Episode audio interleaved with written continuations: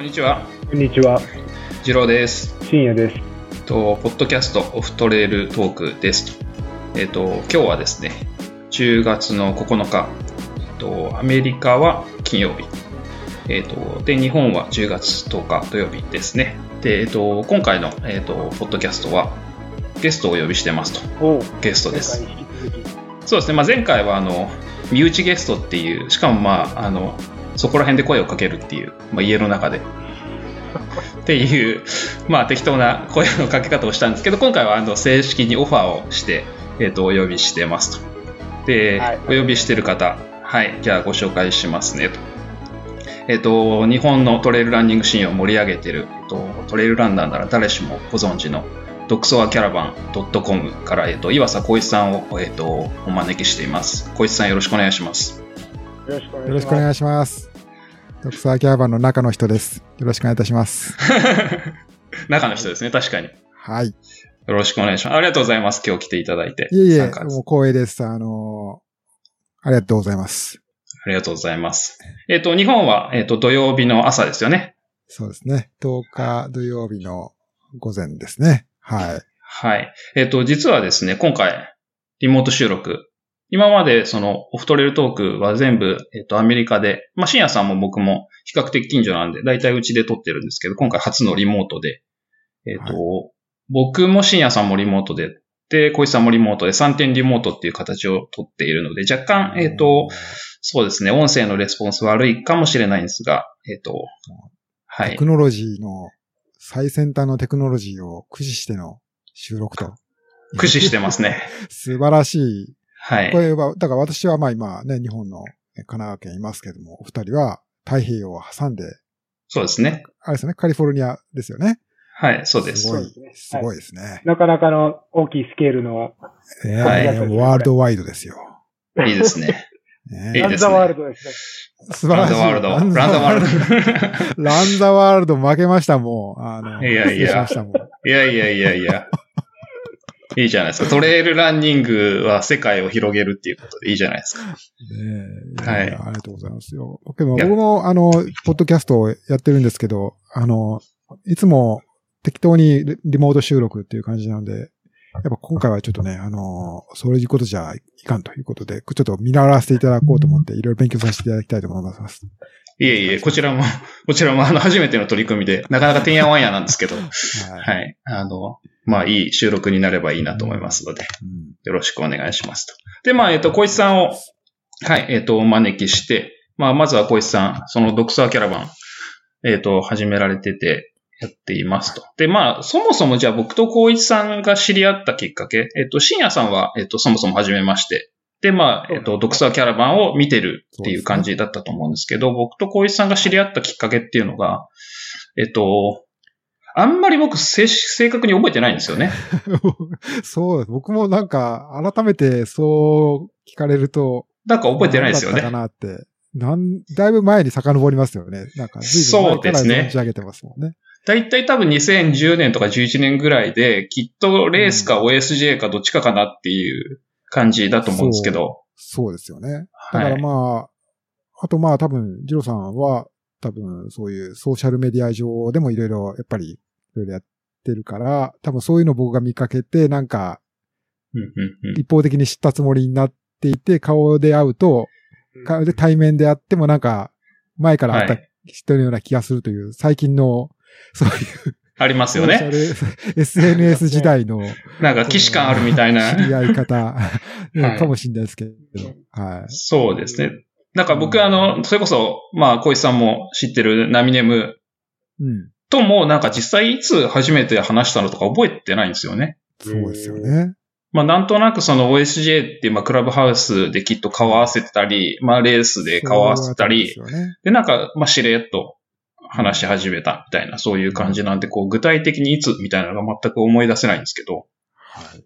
まあだから多分2011年ぐらいだと思うんですよね。僕もトレイル90年のはい。11年。うん。レース始めたのが9年。トレイルランニング始めて、2009年に始めて、レースも出たのが2009年なんで、まあその後だとは思うんですけど。僕もちょうど同じぐらいの時期ですね。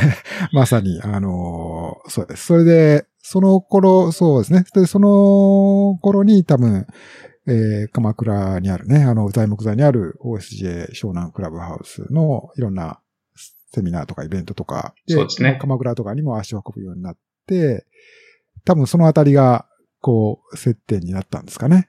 うん、うん、うん。なるほど。そうそう。で、まあ、その、そもそもじゃあ、小石さんの、えっ、と、まあ、来歴みたいなのを、えっ、と、掘り下げると、はあ。滋賀、滋賀出身ですよね。ああ、そうです。はい。あの、滋賀県の長浜市の出身ですね。そう、だから、なんか僕の中で、小石さんって、あの、別に関西の人っていうイメージがあんまりなくて、ああ、そうなんですよね。一応関西人ですね。あの、はい。滋賀、しではいはい。関西弁なんですか？そもそも。一応ね、関西弁みたいですよ。あの、まあ一応あのテレビとかは、あの、関西の大阪とかのテレビと同じチャンネルを見ているって、まあ吉本新喜劇を見て、えー、育つという、あの、そういう土地柄なので、一応、あの、はい。そういう意識を持って滋賀県民というか、し あの、生きてると思うんですけれど。なるほど、なるほど。はいい、や、すいません。なんかあんまり理解がなくて全然。んかはい。らはい関。西弁が出てきたのを聞いたことないんですよね。あ、そうですか。まあ。関西弁の方にインタビューしてたら関西弁が出ちゃうはずなんですけど、そういうのも聞いたことないから、ああ、ね、そそうう、ですね。ジローさんが思うのはわかるような気がしますね。ああ。そうなんですよそうかもしれないですね。まあ、あの、その辺は、なんでしょう。まあ、あの、こう、やっぱり滋賀県という関西の中でもマイナー扱いされて、それのコンプレックスがなんか、あの、作用している。まあけど、あの、それは冗談ですけど、あの、まあけど、こう、家の中とか、こう、だと、ついついなんか、あの、そういう関西弁で話したりとか、なんか全然関係ないとこなんですけどね。あの、こう、へ9時ーからにいても、なんか、こう、妻と二人だけの時とかだと、あの、関西弁に急に戻ったりみたいなことは、なんかありますけどね。なるほど。で、まあ、えっと、ここからが、あれなんですけど、えっと、その後、小石さん、大学で東京来ますよね。ああ、そうですね。だから、そう、高校卒業してからは、そうそうそうはい、関東というか、東京を中心に。で、しかもあの、うん。ちょっとあの、びっくり東京大学っていう、ああ、はいはいはい。はるか昔の話になりますが。はいやそうですね東京大学も東京大学の法学部ですからね。ですよねはい。はい。まあ、あのはい。まあ、人生のピークを迎えたというか。いやいやいやいやいやいやいやまあ、ちちなみにその、まあ、なんでその東京大学に行ったかっていう、その時の志みたいなのもあったんですか？おー、はーそう、すごい懐かしい話に戻りましたけれども、はい。いや、まあ、あのーなんかそれなりに、あの、学校の勉強がそれなりに得意だったということが、まあ、あの、あるんだと思うんですよね。まあ、その、子供の頃からですね。なんかその辺が苦でなかったというか、まあ、その辺に面白さを見出していたというか、まあ、ゲーム感覚というのか、うんうんうん。うんまあ、だから、まあ自分は結構そういう、なんか、能力があるんじゃないかというふうになんか思ったんだと思いますね。なるほど、まあなるほど。あそういうことで、周りにおだてられつつ、まあ自分もなんか、面白がってるうちになんか、そういう、大学受験というところでなんか。一つの目標にしたということだったと思いますね。まあ、あと、やっぱり、うん、まあ僕のその、な長浜、滋賀県長浜市というところも、まあ今だんだんその変わっていますけれども、やっぱりこの、なんていうんですかね、刺激にはあんまりし乏しかったというか、まあ、あの、大都市からね、ちょっと遠かったし、やっぱりなんか、そういう、たくさんの人の中で、自分をね、でも試したいというか、なんかいう気持ちが、やっぱり、そういう気持ちもそこは後押ししてたという気がしますね。うん、じゃあ、高校時代は常に、あの、学校の成績がトップみたいな、そういう感じだったんですか？まあ、まあ、まあまあ結構よ、それなりに。いい方だったと思いますね。なるほど、なはい、るほど。はい、はい。はい。まあ、ちなみにあの、僕もね、結構テストだけは得意な方だったんですおー。よ。はい。テストだけは得意です。てそう、えー大事なことじゃないですか。はい。そうそう。でも、あの、学校行かないんで、あの、内心悪いっていう。はい。っていう、まあ、社会性のない子だったので。いやいやいや。けど、まあ、はい才能、才能というか、ね地頭良かったということ。まあ、まあ、パズルを解くのだけが得意だったみたいな、そんな感じですかね。いやいやいや。まあ、そうそう。それで、まあ、東京行って、で、その後、まあ、東京大学卒業して就職をするわけじゃないですか。まあ、まあ、だいぶなんか、そ、昔の話になりますねはい。それもなんか、しかも、東京大学もびっくりだったんですけど、その就職先があの、日銀、ああ、そうですね。日本銀行ですよね。はい。日本銀行って、うん。うん。あの、新卒募集してたんですか？そもそも。あししてますよ。今もしてると思いますけど。あのーまあ、今も変わらないと思いますけれども、まあ、あのーこれは普通、採用とかは普通の普通の、普通ののプロセスなんですか、はい面接があってということなので、まあ、特段なんかこう、資格試験みたいなものがあってということではなかったですけどね。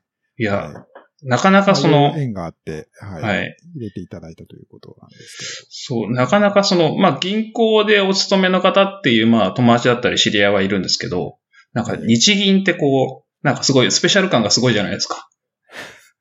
うん、まあまあ数はね、その、そうそうはいそういう、はいそまあ、はい。けどまあ僕の時でも、ね、あの、いわゆる大卒総合職みたいなくくりで言うと、まあ、あ、けどそれでも3、40人とか40人とかいたと思うんですけど、ね。なるほど、なるほど。はいうん。まあちなみにそのなんか日銀スペシャルエピソードみたいなのあったりします？これやばかったな、みたいな。半沢張りのやつね。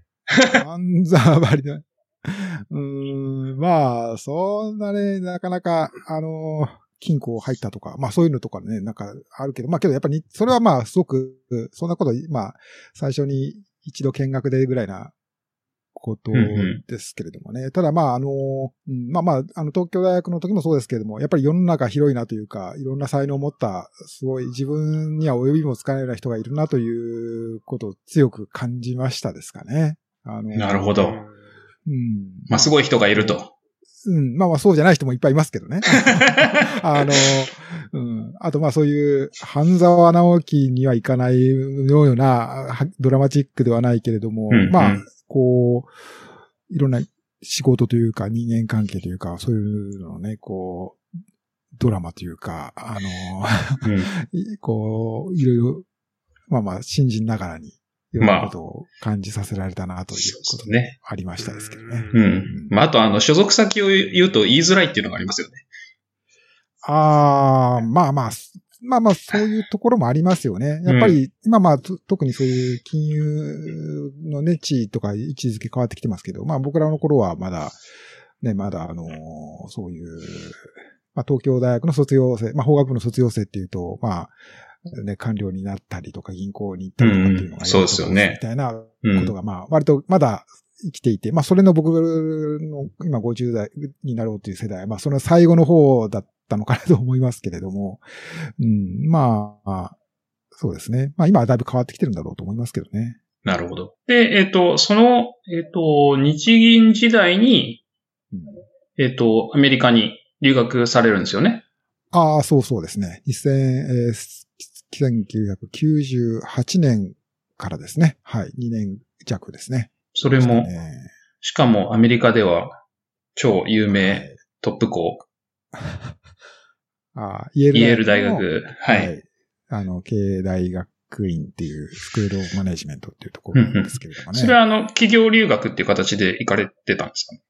そうなんです。はい。あまあ今はそういうこともだいたいなくなってきているんですけど、うんうんだと思いますけれども、そうですね。いわゆる、まあ会社に席を置いて、まああの、会社が一応お金とかも出してくれるという非常に恵まれた環境で留学させていただいたということですね。うんうんはい。どうどうでした？その、えっ、と、まあ、ビジネススクールというか、イェール大学でのビジネススクールって、まあ、2年間経つと思うんですけど、すいごいハードだったのか、エキサイティングだったのか、こう、なんとなく表現すると。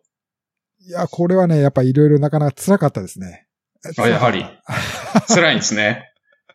辛かったというか、まあ、もちろんその人生の中で自分の核を成したとかというかっこいい言い方もできるんだと思いますけれども、まあ、やっぱりあのかなり自分にはストレッチした経験だったかなという気はしますね。ここあのまあ、ど、どういったところが、いや、やっぱりその、まあ、言葉の問題とかもね、やっぱ、やっぱ感じましたよね。あの、もちろんそうじゃないこともいろいろあるんですけど、その自分がで、ね、得意で、えー良かったこともありますけれども、うん、やっぱその、うん、まあ、こう、その英語の学校とか、英語の授業とかでこう話すだけじゃない、やっぱりこの、その場の自分の考えをこうぶつけて、それでなんか聞いてもらわないといけないとか、うんうん。あーそれをり相手もそういう態度で望んできるところで理解しないといけないとかっていうところで、えーわ渡り合うっていうんですか。そういうのってやっぱりなかなかその、まあ、まあ日本の中では。多かったし、うん、そうそう。そう、日本の中ではまあもちろんいろいろ経験、そんなことは分かってるつもりだったけれども、やっぱり、そういう、まあ、異文化ですよね、完全に。うん、言葉も違うし、うん。まあ、カルチャーも違うという中では、あーうまくいかないこともあったし、そこで、だいぶ、まあ、なんていうんですか、凹むこともあありましたよね。うんうんうんうん。いや、それはなんか僕も、僕もアメリカ来て、めちゃくちゃ凹むこといっぱいありましたね。まあね、あの、そう、そうだと思いますけどね。なかなうんかあの、時代もいろいろ変わってきてるんで、日本でね、うあの、教育受けた人もそういうことを、こう、苦としない人もいいるんだと思いますけどね。まあやっぱりかなり打ちのめされた経験であったとは言えると思いますね。まあか、あの、うんまあ、卒業は、まあしましたし、まあそれなりうんうんの卒業の、それなりに卒業したつもりしてはいますけれども、うん、まあ、あの、まあそういう中にもすごく優秀な人とかもあのうんうんうん、いて、まあ、ま、またここでも、また日本の、まあ、その、東大だったり、まあ、そう日本銀行だったりとかとは違うレベルで、違う意味で、優れた人というか、才能を持った人がいるんだな、という、なるほど。こう、胃の中の河図感の、その、井戸が大きくなって、え井戸じゃないです、海が大きくなったっていうんですかね。うん。まあ、経験だったかなと思いますね。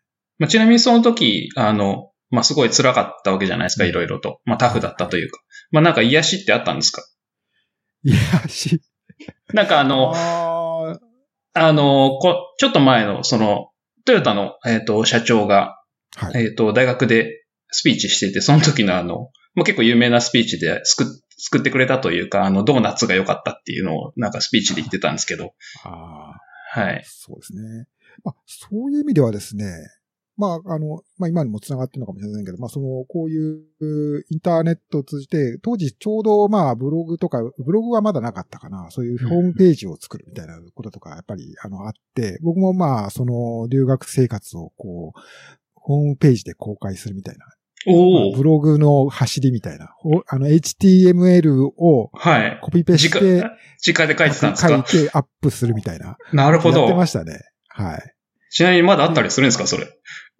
もうないと思いますけど、あの、はいはい。なんだったかな？なんかの、えー ISP の、なんか、そういうウェブの、なんか、公開ブログサービスはい、はい。ですか？まあ、当時ブログサービス、当時はそんなんなかったですよねなかったです。なかったです。自分で構築すするしかなかったですもんね。はい。その、なんかそういうテンプレみ、テンプレートみたいなものがなんかあ、こう、あって、それを公開するのかな？なんかそんなことだったと記憶してますけど。あのおーチルダなんががあって、その後に、はいはいはいはい。つながるみたいな、そういうような、あの、URL だったと記憶してなるますけど。ほど。いや、懐かしいです。で、それが、だから99年とか、うん、98年、99年。99年くらいですよね。おー、すごいですね。まあ、あの、インターネットも当時は、なんだろう、あの、あれですよ、あの、ダイヤルアップで接続。はいまだしてそうです、そうです。いや、僕もだからそうアメリ、カとかでもそうでしたよね。うん。ああ、なるほど。僕もだから日本で、家からあの、えっ、と、なんか深夜、深夜の時間帯は安いっていう時間帯があって。テレ放題で。あ、そうそう、テレ放題。テレ放題題で繋げてましたね。確か。はい。あの、日中いっぱい繋げると親に怒られるっていう。ああ、さすが、そうですね。はいそうそうでしたね。う。そう。うんんなるほど、なるほど。はい。まあまあ、そういう中で、あのーまあ同じ留学を、同じ時期に留学されている日本の方との様子を見たりとか、まうんあ、やり取りしたりとかっていうようなこととか、うん。まあなんでしょう。なんか、あの、まあ傷を舐め合ってるというと、あの、私が、私以外の方にとっては失礼な話かもしれないけど、まああの、まあ、お互い励まし合って。そうですね。まあそういうようなこととかが、まあ、あの、こう、インターネットとかソーシャルメディアとか、まあまあそういうことになんか何か信頼をするような、まあ僕の気持ちを作って、まあ、と、通りま、まあ、回り回って今に至ってるという言い方もできるのかもしれないですね。ちょっとこじつけっぽいけど。なるほど。いやいや、まあ、繋がってるんですよ、きっと。うん。なるほど。うんえ、で、そう、イェール大学で MBA ですよね、取られて。で、日本に、その企業留学で帰ってきたから企業に戻るわけじゃないですか。うん。まあ、企業というか日銀ですけど。はい。日本に戻って仕事しましたね。はい。でで、はい。それを辞めることになるということなんですよね。うんうんまあ、だ、だいたい1年くらいあった後に辞めることになりましたね。まあ、これは、あーまあ、今にして思えば若気の至りかなと思いますが、なるほど。あのー まあまあなんかもっと自分にできることがあるんじゃないかと、あの、自分はもっとすごい可能性を持ってるんじゃないかと何か誤解したということがあったとうんうんうん思いますけれども。お、いいですね、いいですね。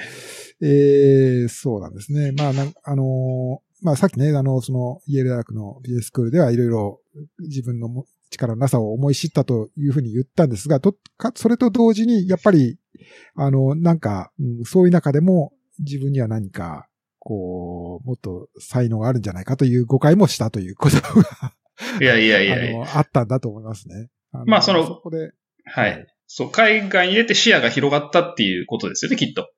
うん、まあ、多分そうですね。なんか、何か、あのー勝負してやろうというような、こう気持ちにさせられたんだと思いますね。まあまあ、あの、うんうんそうです。まあ、よく言えば、まあ、さっきもお話ししたような、まあ自分は当時、その大きな、大きなというか、まあ、エスタブリッシュされた、その、きちん確たる地位なり組織を持った会社で、その、非常に崇高なる理念を あー日本のために尽くすという、こう、目的、あの、仕事をしているんだという、そういう自負があってやってたわけなんですけど、けど、まあ、そのビジネススクールの中では、やっぱりその、アントレプルナーというか、まあ、ゼロからなんか、お金を作る仕組みを作って、こう、組織を立ち上げて、えーこう、人の気持ちを、こう、引きつけると。まあ、それは社員であったり、消費者、あの、ユーザーであったりとかということなんですけど、そういう人、そういう力こそが素晴らしいんだと、えー評価されるべきなんだっていうような考え方がやっぱりあ、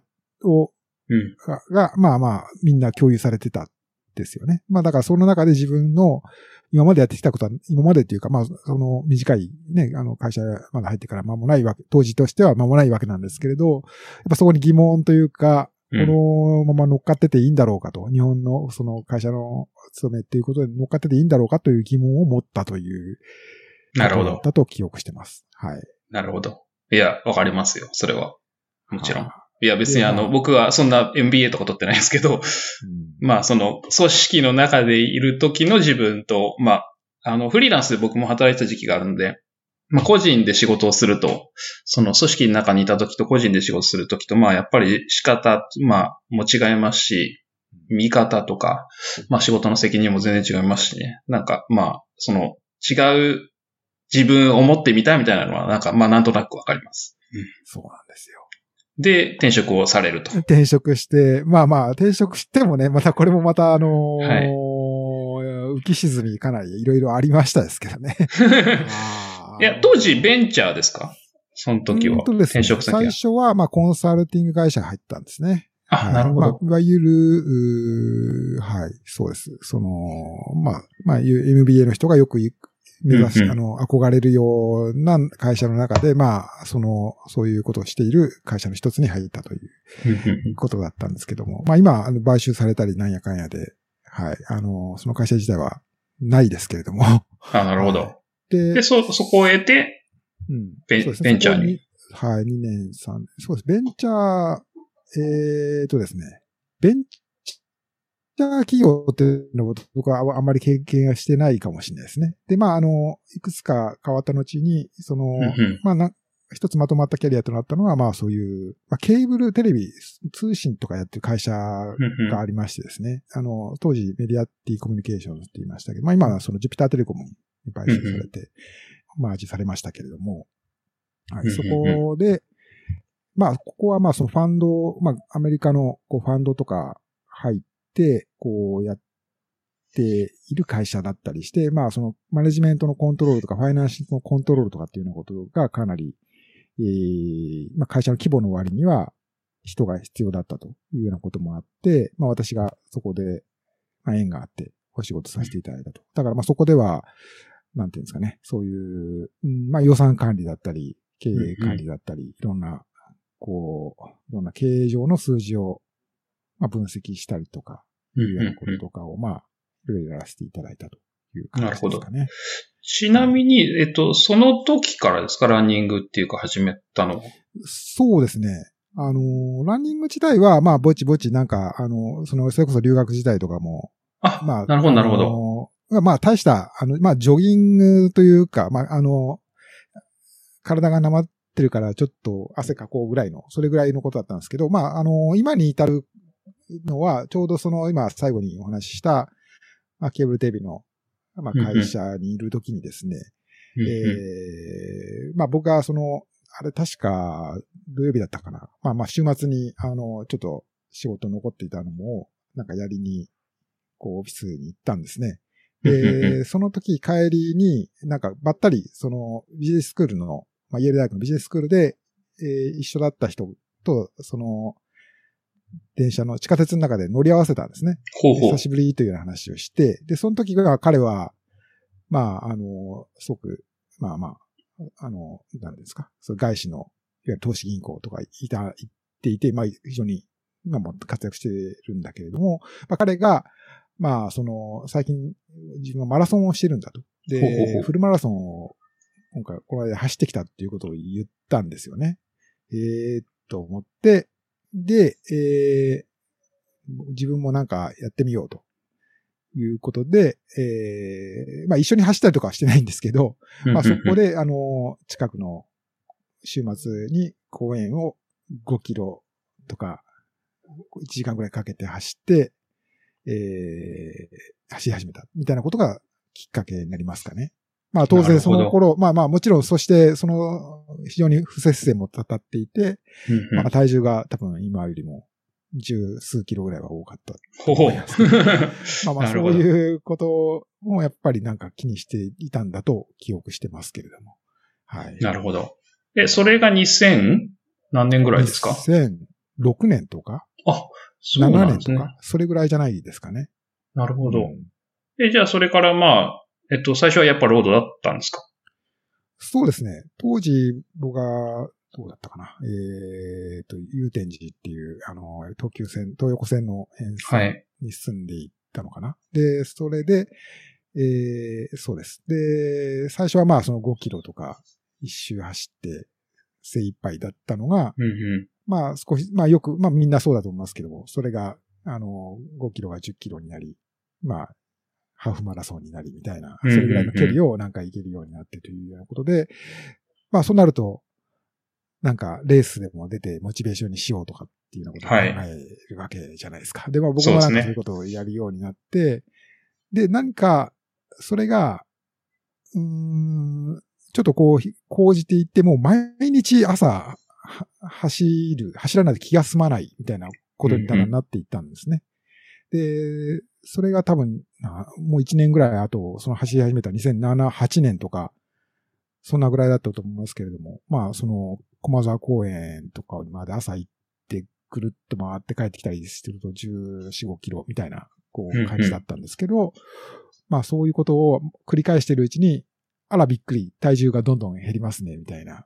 そそうですねはい見た目が変わって、会社の人にもなんか、あの、褒められてんだが馬鹿にされたのかもしれません、ね。そういうような変化がいろいろ起こり始めて、うんうんえーあら不思議というようなことで、どんどんどんどん、こう、のめり込んでいったということですね。ただまあ、その頃は、まあまあ、もっぱらもう一人で走っているだけなので、特段そのランニング仲間みたいなものはなかったし、その、うんまあ、一人でなんか満足してるだけだったという感じ。まあ、やっぱりそう、いろいろ今につながる、多分二郎さんとかとこう、話したりとかす、知り合い、知り合ったりするようなきっかけになったのは、やっぱトレイルランニングというか、うんうん。そこに登場するのはやっぱり、カムラキ剛大先生。あ、なるほど、なるほど。なるほど。やはり。個人的に繋がったわけじゃないですけど、はい。まあまあ、あの、カムラキさん。まあ、きっかけが。に、うん。はい。まあまあ、すここに繋がっていく人は、すごい多いと思いますけど。そうですねまあ、めちゃくちゃ多いですよビッね。グバン世代みたいな。はい。ありますよね。かぶらぎ世代。はいねありますね。9年。はい。うんそうですね。確かに。はい。そして人生を狂わせる人たちが、みたいな。確かに、確かに。なるほど。ねそうなんですね。うんそうか、そうか。僕はあの、走り始めたのは2008年なんですけど。うん。で、まあ、やっぱマラソンで、で、2009年からトレイルなんで、まあ、まさに、まあ、ほぼ近いんですけど、うん。その、まあ、じゃあ一番最初にその、小石さんが、かぶらきさんを目にしたのは、これはね、多分なんかランニング雑誌かなんかだったと思いますね。なんかそれこそ、ランナーズだか、クリエイティブうんうんうん。か、なんかそういうものを当時は見ていた気がそうですね。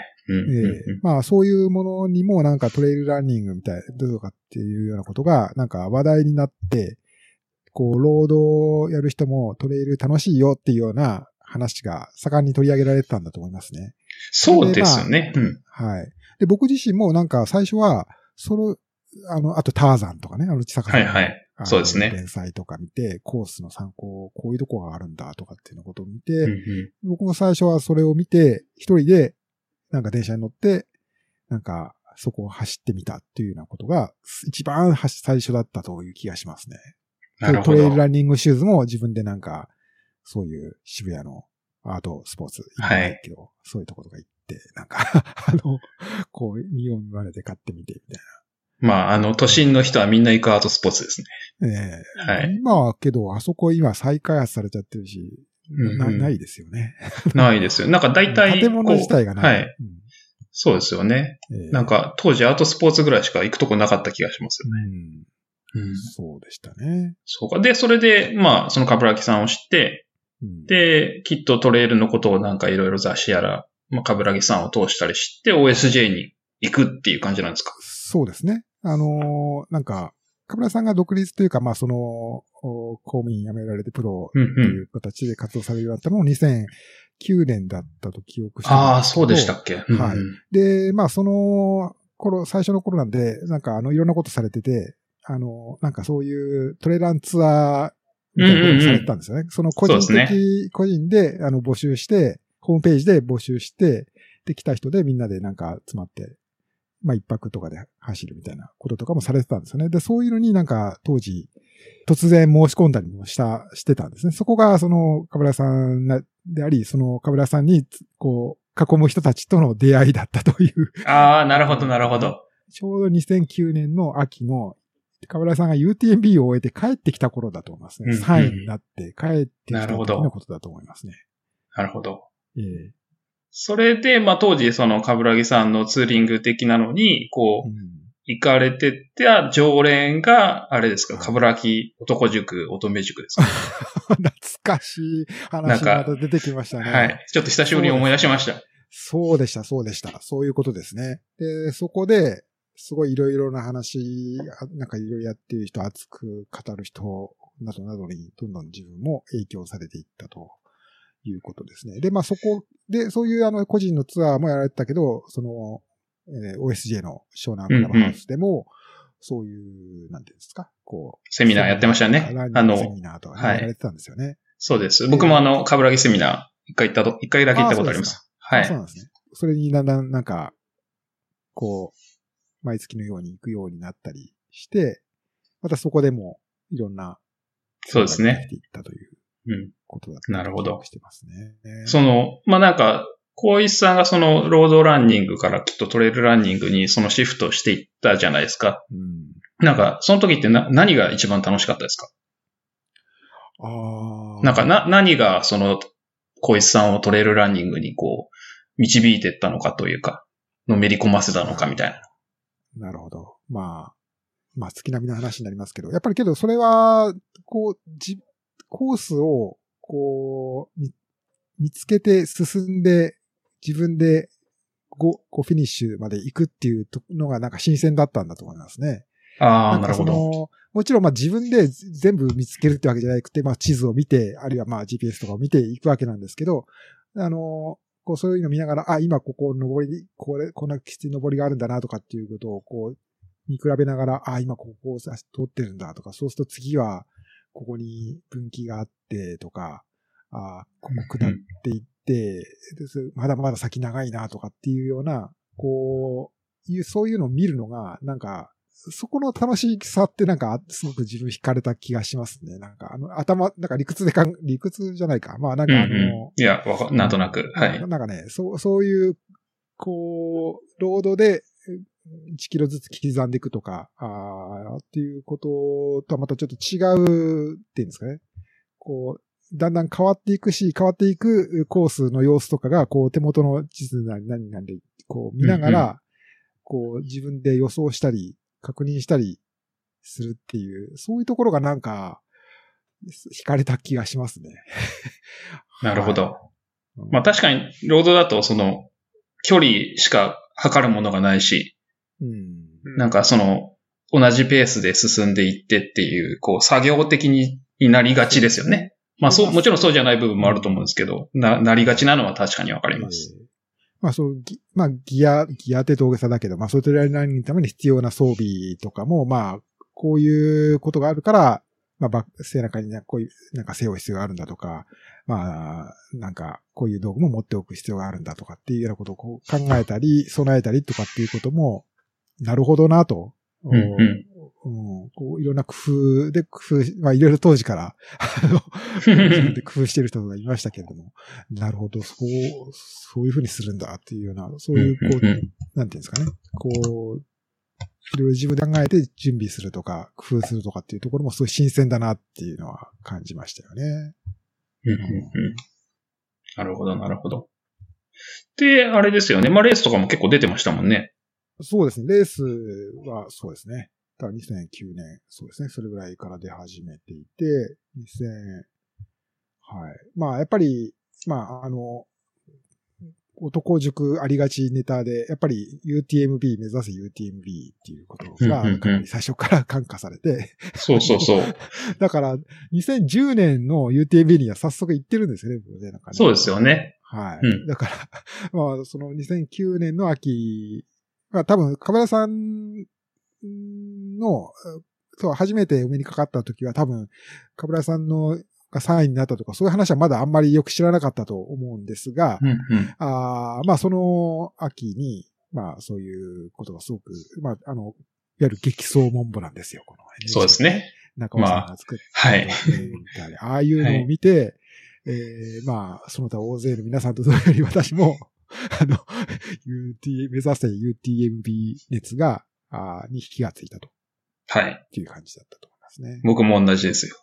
ねだから、そうけど、今思うと、だから2009年にそういう秋にそういうのを見て、翌年にはまあ、エントリーしていってるわけですから、あっという間になんか、な、なんだかんだで、そういう qualify なりなんなりをしてい いったっていうのも、まあ今思えばすごいことだなっていうか。そうですよね。我ながらうん。大したもんだなと思いますけど。うん僕ね、あれ、にははい。2011年ですね、最初が。ああ。だから、多分、小石さん2010年、2011年でしたっけ ?2 年連続。そうですね。そうね10年が、そう、雨で、そうですね。まあ実は正直に言うと2010年は僕って、あの、UTMB は外れ、抽選で当たらなくて、で、TDS が当時まだそんなにいっぱいになるほどそうそうそうあの、行ったんです。行ったんだけど、TDS も、あの、スタート前に中止になってしまって、うんで、翌朝、なんか、みんな一緒に、この、車湯から、は後半半分のコース走れるっていうんで、えー、それで、まあ一応、UTMB を走ったことになったっていう。そうですね。確かに確かに。うんあの、雨、雨、天気悪くて。そうですね。はいはい。あれとかもありね、なんかあの、こんなことあるんだ、みたいな、うんうんこう、驚きがありましたけどね。そうですよね。うん。そういうのってあんまりなかったですもんね。日本でもそうですけど。うんこう、現地に行っていきなり、こう、開催が危ぶまれるみたいな。こんたくさんの人がいて、なんかもう、ワイワイワイワイワイ、もう大盛り上がりしている大会がなんか、こんなドラマチックに途中で終わってしまったりするっていうね、すごいことだなってなんか思いましたね。えなるほど。えそう。で、まあ、2011年も行かれるじゃないですか。ああ、行きましたね。はい、ました。まあ、リベン、まあ、リベンジですよね。はい。はいこれは僕もちゃんとあ抽選に当たって、はい。あのーこれが唯一僕が UTMB を完走した2011年のレースだったと記憶してます。はい。なるほどそれ。が最初で最後はいになりそうですね。はい。なるほど。僕も初 UTMB で行ってましたよ。ああ、そうなんですね。はいそういうところも重なってましたね。そうですね。だから多分当時きっと、ではい。ご一ご一緒になったんですか？みたいなことも気になってたんですけれども。どう、多分、どうまあ、宿はまあそもそも別ですよね。でそうそう。で、多分まあ街中とかで会ってきっと話してたと思うんですけどね。そうだと思いますね。うん。はい。なんか、あんまり思い出がないですね、言われてみると。そうかな、そうかもしれない。うん。うん。そうですちね。ょうど、あの年もまあなんか、2011年も、なんか天候のせいで急にコースが変更になったりとかしたじゃないですか。なんかそうですねうんマルティニーっていうところまで一回、あの、こうね、110キロ、120、30キロまで来てから、ここから上りだと思ったら、急になんか、あの、エイドステーションのコースマップに、なんか、こう、マジックペンでなんか、落書きみたいにして、ここ下がるみたいに書いてあって、へーってなんか、あの、地図の上に、この高低、プロファイルの、こう、チャートのところに、こう、バッテンして、ここは、から下りとかって書いてあって、なんか、えー、変わったの？みたいな、うんうんうん時がありましたですけどね。そう、僕当時あの2011年は、あの、カットオフなんですよ。途中で。ああ、そうなんですか。そうなんです。あの、まあ、いろいろというか別に大した事情じゃないんですけど、UTMB 前に交通事故に遭い、肩が上がらなくて、あまあ、そのなん、かあ、あ、あはいなんかありましたね、それね。う。そう、二郎さん、大怪我。そうそうそうそう。あのそうだ水ったんですかそうそう。緑の横断歩道を歩いてたら車にひかれるっていう、まあ一番よくわからない。自転車にの、自転車に乗っててぶつかってとか、いや、えっ、とね、それはね、また3年後のやつですね。それはまた違ったんですそうそうそう そう。まあ、あの、大体あの、3年か5年ぐらいで1回車にひかれるっていうサイクルなんですけど。まあ、当時あの、そうそう、あの、緑の横断歩道歩いてたら車にひかれるっていう、まあ、一番よくわからないやつで、で、それがまあ、UTMB 前で、で、まあ、肩痛くて走れないけど、まあ一応行って、うん、で、あの、なんかカットオフタイムとか一切気にしないで、まあ、だらだら楽しく行けばいいやと思ってたら、あの、引っかかっちゃうっていう。カットオフタイム見たことなかったから、こう、知らずに、知らずに行ったら引っかかるっていう。怪我、怪我の影響がやっぱ、当然あったわけでしょ？それね。そうまあもちろんもちろんそうそう。だから、えっと、どこだっけな。シャンペの手前ぐらいですかね、確か。で終わっちゃったんですよね。。は。はいそうか、そうか。ていう。その先が変更になったんですよね。うんうん、そうですね。うんうんそうそう。っていう、はい。そんな苦い思い出でした。そう。そうですね。あの時とか、そう、いろんな人と、あの、あの山田信也氏とはいはい最後の、あの、バトルを繰り広げたりとか、今でも思い出が。なるほど。そこ一緒にありますね。はい。そこ仲良く行ったんじゃなくてバトったんですよ。そうそう。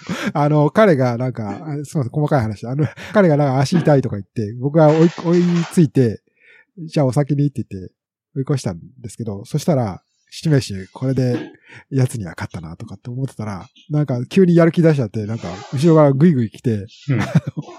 最後の、なんか、もう、アルジェンティールとか、ああいうところ、最後、あともう二十、十、十何キロっていうところで彼がなんか追いついてきて、これは参ったと思って、あの、はい兜を脱いだという。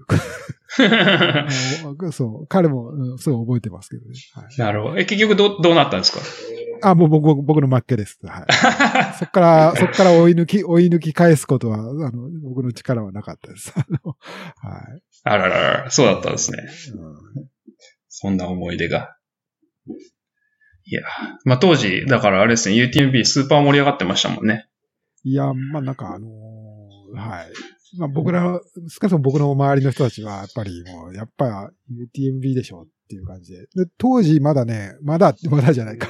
あの、かぶらきさんも、現役選手として出場されてたん、されていて、2012年までかぶらきさん出たはずですよね。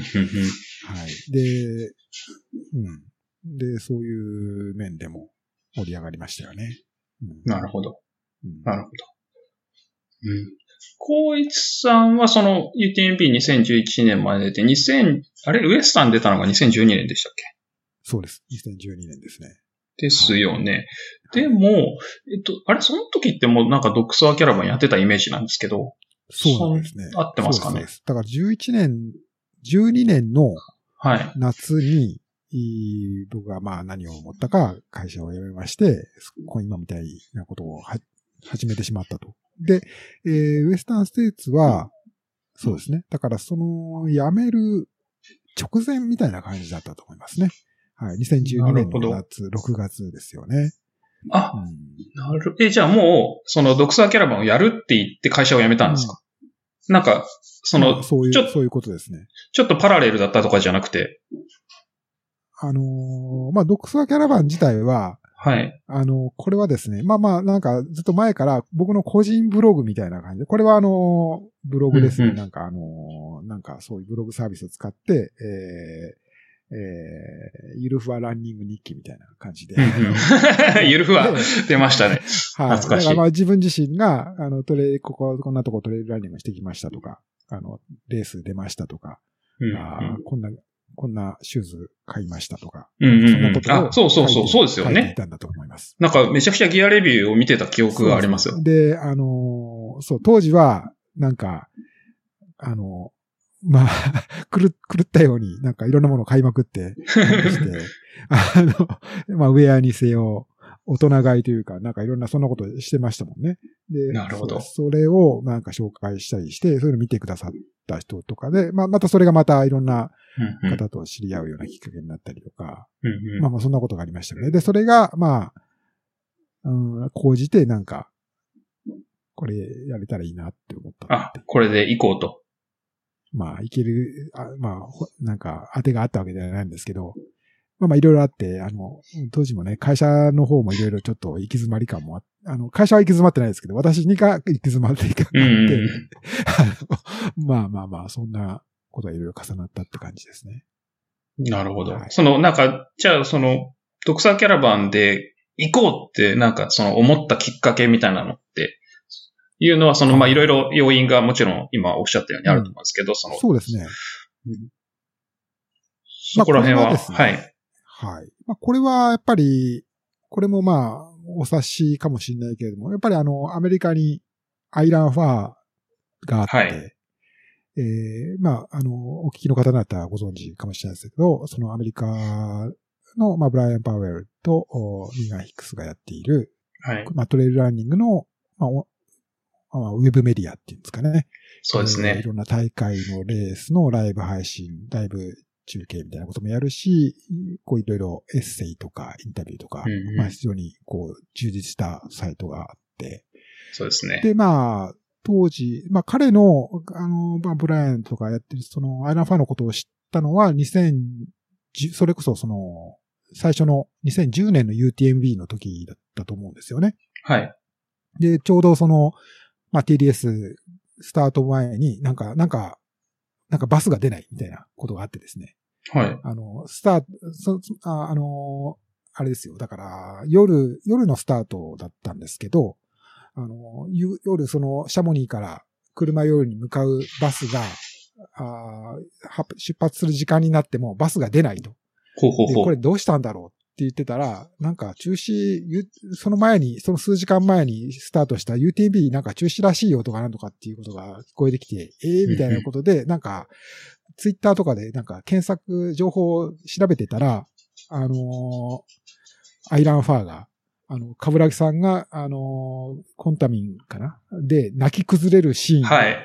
あの、写真を 写していて、懐かしいですね。ええー、みたいな、あの、はい今こんなことが起こっているんだっていう、あの、こう、衝撃を受けたというか、すごいなと思ったっていうのがあるったと思いますね。まあ別にツイッターは当時もまあいろんな人使ってたから、まあまあそうなんですけど、あ、こういうシーンで、こんな情報を伝えてくれる人たちが、人がいるんだっていうことに驚きましたよね。だからまあそ、そこでその、まあアイランファンの存在とその威力というか、うんうんね、メディアっていうかそういうの力を知って、えーで、そこからフォローするようになったと。うんフォローして、彼らがどういう人たちで、なんかな何をやってるのかとかっていうのこととかも次第に、まあ知るようになって、まあなんかちょっとこう、まあメールでなんかやりとりっていうか、まあ、うんなんかしたりとかっていうこともあったりしてたんですよね。だから次第にまあ、なんか、けど日本ではまだそういう相当するような、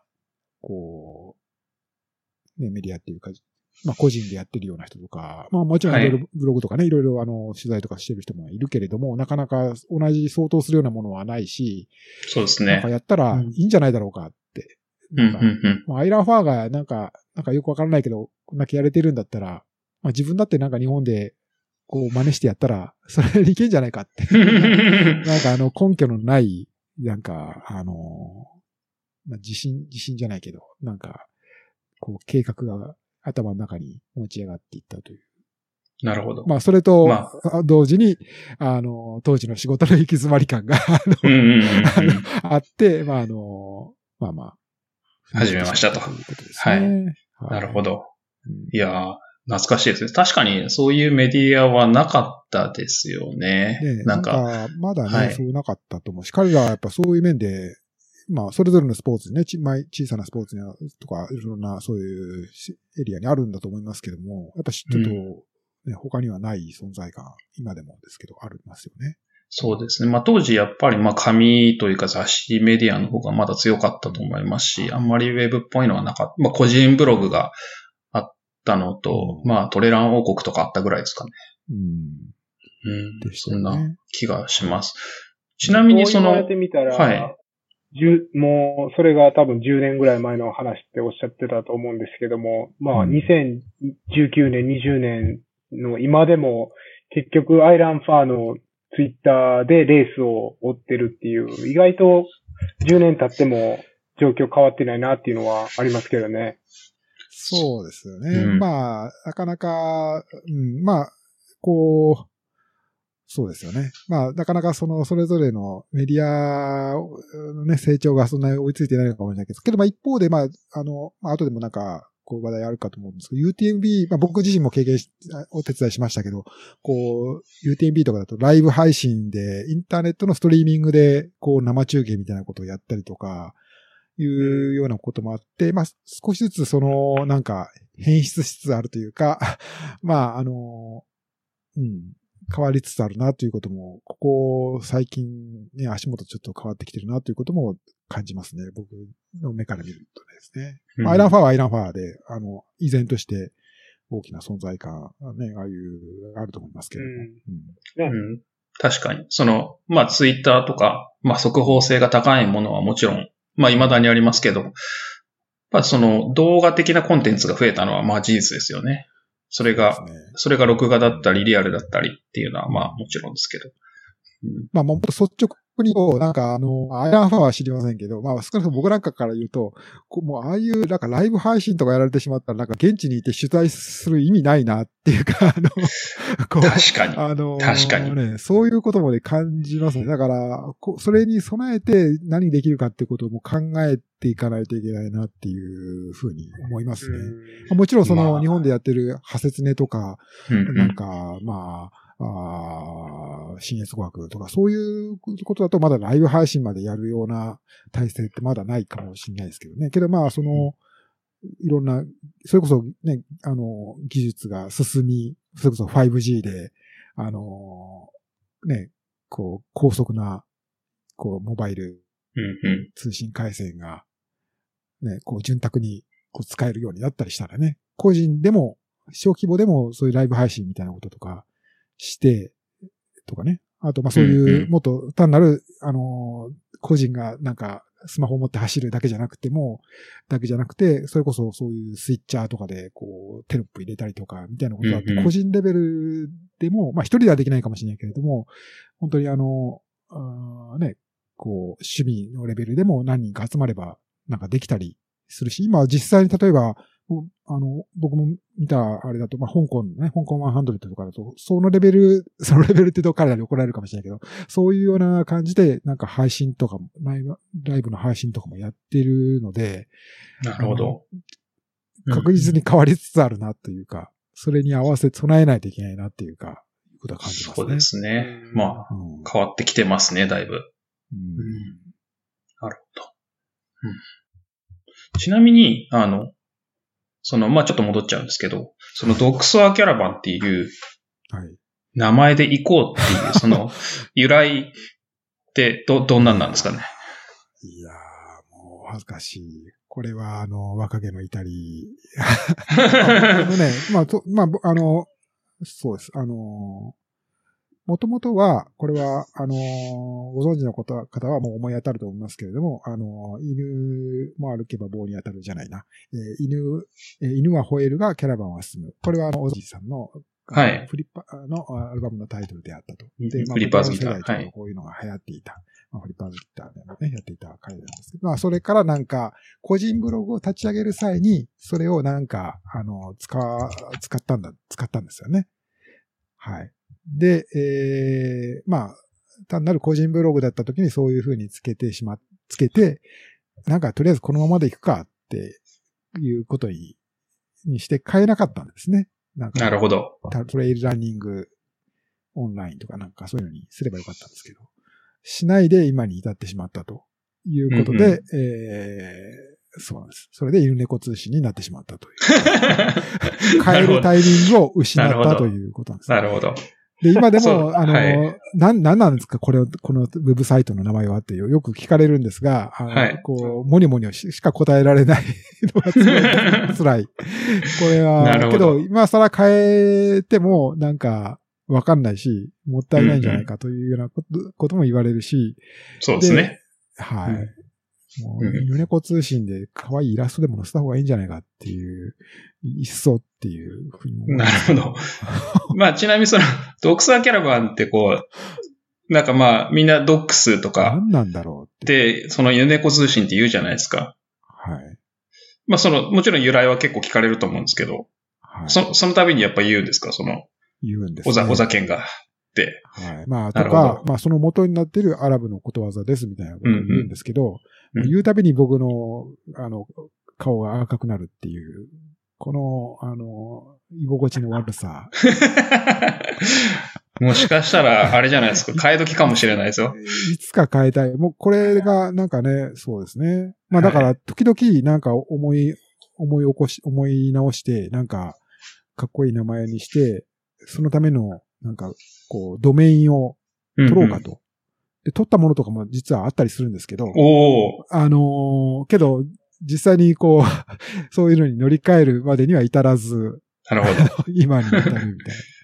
まあ、一つの野望としてはですね、あのーはいこの、ランザワールドを、あの、今、ポッドキャストにしてるので、そうですね。うんこれに、あの、徐々に、徐々に、あの、寄せていくっていう案もないかなと思ってるんですけど、まあ、このランザワールドも結構いろいろな人、いろんな、この、別にランニングに限らず、いろんな、こう、なんか、ランザワールドっていうウェブサイト、あ、ポッドキャストはもうすでに英他の、あの、言語圏、英語圏とかにあったりするくらいなんで、おおなるほど。んかあの、まあ僕の全然知らないとこ、知らない人なんですけど、まあすでに参考してる人たちもいたりして、あの、なんかそういうの見るとやっぱまだもうちょっとオリジナリティそうですねダメなのかなと踏み切れないですよ思っね。たりもして、はい。なるほど。今まに至る。でも、僕もちろんその、ドッグソーキャラバンをアメリカで知って、フリッパーズギターのことも知らなかったですし、犬猫通信って言われてることも知らなかったんで、ドッグソーキャラバンって結構かっこいい名前だなって思ってるし、英語を話す人からしたらそんなに違和感ないんじゃないかなと思うんですけどね。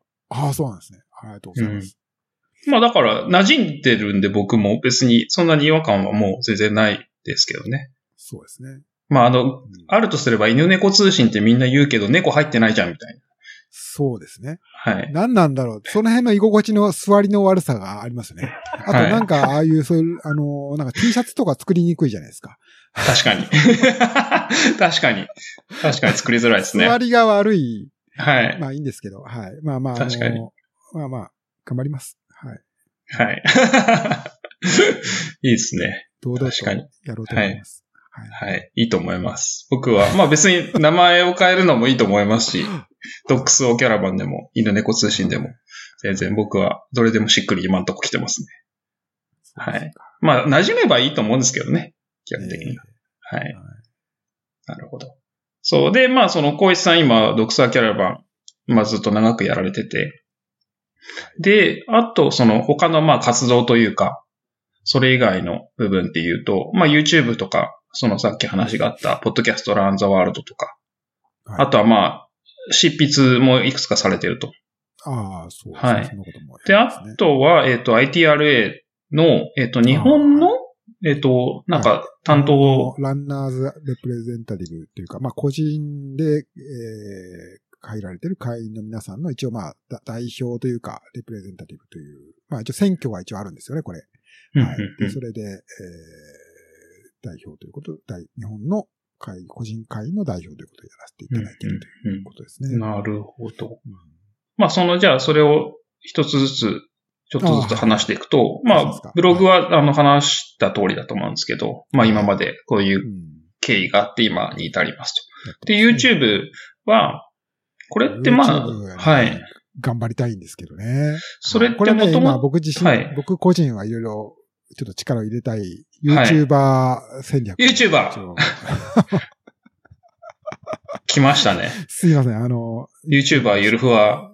YouTuber、ゆるふわ YouTube。あの、けどなかなかどうなんでしょう。いろいろまあまあそういう研究はしてるんですけども、うん、まあ、あの、それこそ Vlog みたいな生活を晒す勇気はなかなかなかったりとかもしたりもして、うんうん、あとまあその、ここしばらくはちょっと外に出てトレイルランニング的なコンテンツってなかなかしんどかったり、あのそういうことをなんかやる機会が、こう、あまり少なかったりもしてですね。まあ、ちょっとなんか考えないといけないと思ってるんですけど、けどまあ、あの、これは今、あの、いろいろ考えているところで、まあ、そういうウェブサイト、ドクサキャラのブログのやってるそのウェブサイトと組み合わせて、もっと力入れたいなとは思っているんですけども。まあ、なるほど。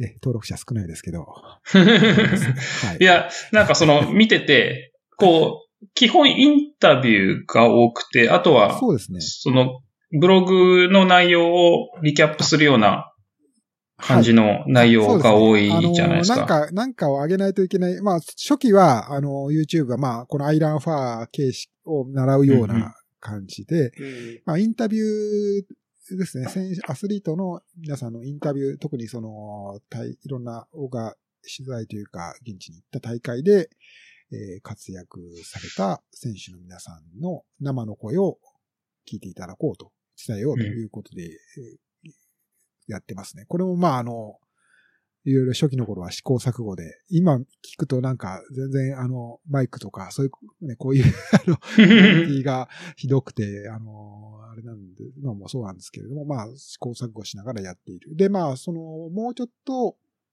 で、まあ最近は、あの、そうですね、あのもうちょっとコンスタントになんか YouTube に上げたいなというようなことを考えていて、まあそのネタとして、えー、ニュースを上げる。これは、あの、多分、ジローさんや、深夜さんはご存知かもしれませんけど、あの、あの、彼がやってますよね。あのえー、マウンテンアウトポスト、なんだっけ。えー、ジャミル・カリー。はい、彼ね。ジャミル、やってますよね。はい。まあ、彼みたいな突き抜けたことなかなかできないですけど、うんうん、あの、まあ、彼、彼こそ YouTuber、ランニング、ウルトラランニング界の YouTuber ですよね。そうですね。まあ、あの、まあ、アスリートとしても、まあ、力持ってる人ですけど。はい。はい。あの、まあまあ、そういうのに刺激を受けたりしつつ、まあ、なんかやっぱ上げたいなというようなことでやってますけどね。まあ、そ、まあ、今の構想としては、あのポッドキャストと、あの、ニュースを組み合わせるような感じで、あの、ゲストを招きつつ、動画で、ポッドキャスト的に、こう、ネタ、うんうん、その週にあったことについて、こう、掘り下げるというか。感じで、コメンテーター的な感じでお話聞いたりとかっていうようなことが、あできたらいいなと。で、まあ、それに向けた、まあ、ちょっと、こう、プラットフォームというか、土台を作って、一人で、なんか、適当に喋って、あ適当じゃないな。あの、喋って、あの、上げていくっていうことを一つの土台にしていこうかというようなことがちょっと構想としては考えているんですけど、ねうん、そうそう。いや、だからその最近のこのウィークリーニュース的な、うん、YouTube、そのブログと連動している内容のやつあるじゃないですか。はい。それとかなんか、あの、こういう言い方をするとあれなんですけど、もうちょっとビュー入ってもいいのにな、みたいな気持ちになるんですけど。まあ、あんまりね、この積極的に宣伝してないっていうのもあるんですけど。そうそういや、なんかそうそう、まああのー、そこなんですよね。うん。まあまあ、ちょっと、もう少しこう、手こ入れというか、そうですね。あの、うん。まあ内容面でも、あの、単な、まあ単に、こう、テキストで読めばわかることを、なんか、あの、時間かけて喋ってるみたいな感じに今はなっちゃってると思うんですけど、まあ、あの、オリジナルなコメンテーター、それこそ町郎さんや深夜さんに、こう、これ、こんなことありましたけど、というような感じで、自分、私、岩佐時代の見方じゃなくて、こうんうん。こういう、まあ、その方の個人的な経験だったりとか、いうようなことも含めて話して、まあ、その一連の話の後にまたなんか、まあ今みたいなこういう、ポッドキャスト的ななんか、対談的なこととか、組み合わせたりしたら、うんうん。どうだろうな。まあ、けどちょっとね、なかなかそれも、こう、リモートとかだと、技術的にどうするんだとかっていうこととかもあったりして、まあ、いろいろちょっと考えたりはしてるんですけれども、まあ、ちょっとそんな風に発展させられたらいいなとは思ってるんですよね。なるほどはい。まあ、じゃあ、その、ポッドキャストもそこに連動させるというか。はい。まあ、ポッドキャストも、あの、こう、すいません、あの、休み休みやっちゃってて、あの、いやいや、大丈夫ですよ。が先に立つんですけど、まあ、あの、そうですね。まあ、これもちょっといろいろゲストの方を、こう、にお話、いろんなゲストの話を中心に、こう、コンテンツとしてアピールしていくようなことをもっとできたらいいなとは思ってるんですよね。まあ、そういう意味では、あの、こう、もちろんアスリートのね、あの方、こう、まあ、こう、エリート選手のお話を聞くということももちろんなんですけど、まあそうじゃなくて、もっと違う視点っていうんですかね。うんあの、まあ最近はちょっとオーガナイザーの、大会のオーガナイザーのとか、そういうことをされてる話が多いですけど、まあ個人的には、今年の春だったかな。あの、えー、数川純子さんとかね、えー、数川純子さん出ていただいたこともあったんですけど、純子さん、まああのそうですね。はい。これはあの、多分アメリカのいらっしゃるお二人の方がよくご存知なんじゃないか。てかアメリカ人の人がよく知ってると思うんですけど、そうです日本ではね。まあ、あの、あまり知ってる人がね、ほとんどいないですよねいない、うんいないけど、すごく、あの、ストーリーがすごい方なんで、まあ、あの、うんこう、紹介させていただいまあ、ちょっと機会があってお話を伺えたんで、まあ、こういうようなことがもっとできたらいいなとは思ってはいるんですけどね。うんなるほど。そうですね。そう、だから、ポッドキャストで言うと、なんか、あの、僕たちもやってて、うんあの、まあ、多分、ランザワールド以上に不定期なんですけど、いや、けど、なかなか大変ですよね。その、毎週やるっていうのはやっぱり、はい。えー、毎週でも、各週でもいいんですけど。はい。うんすごいですよね。だら。から。うんけど、まあ、一郎さんや、まあ、ね、あの、深夜さんは、まあ、こう、違って、私は一応この、あの、これが仕事ということになっているんだから、お前はもうちょっとやんないといけない。いやいやいやいやお叱りは、あの、非常にこう、あの、身に刺さる、あの、うんことなんですけど、いやいやいまあまあ、あのや。言い訳ばっかしてないでやる、やります。はい。いやいや、いや、いいじゃないですか。なんか、その最近ので言うと、あの、高木さんとか、中尾さんとか。そうですねうん。うん。いややっぱ、まあ、その、なんか、そういう風な存在にしていければうんうんというようなストーリーというか、まあ、あの、ここはオリジナルな話が聞けるっていうものにしていけたらなと思ってるんですけどね。そうですね。まあ僕たちも結構、まあ、ちょっと似てて、うんその、どちらかというと、まああまり日本でフィーチャーされないような方を呼んで、まあちょっといろんな、まあ新しい話を聞けたらいいなっていうような形で、うん。まあゲストを、まあゲストを呼ぶ会もあれば、僕たちでそのアメリカのニュースを話せばいいなみたいな会もあったりとか、とか、まあアメリカのレースの話をしたらいいなとか、まあいろんなことを考えつつ、あの、適当にやっています。ま あはい。そういうふうな自由度を持たせた方が、やっぱ続きやすいとか、柔軟にね、あの、こうゲストありきで考えないとっていうと、やっぱりちょっと縛りが大きくなると、やっぱりちょっと今週厳しいなとか、そうですねねまあそう。いう時にはちょっとこう、他の話題とか、まあ、こうレギュラーのメンバー二人で話せば、うんうんこう、繋いでいけるとか、みたいなこととかもあったりした方が、まあやっぱりやりやすいのかなとか、いろいろそうですね。まああの。一人ってこう、辛いじゃないですか。そうそうそう。そう。な、なので、まあ、あの、僕も始めるにあたって、あの、はい。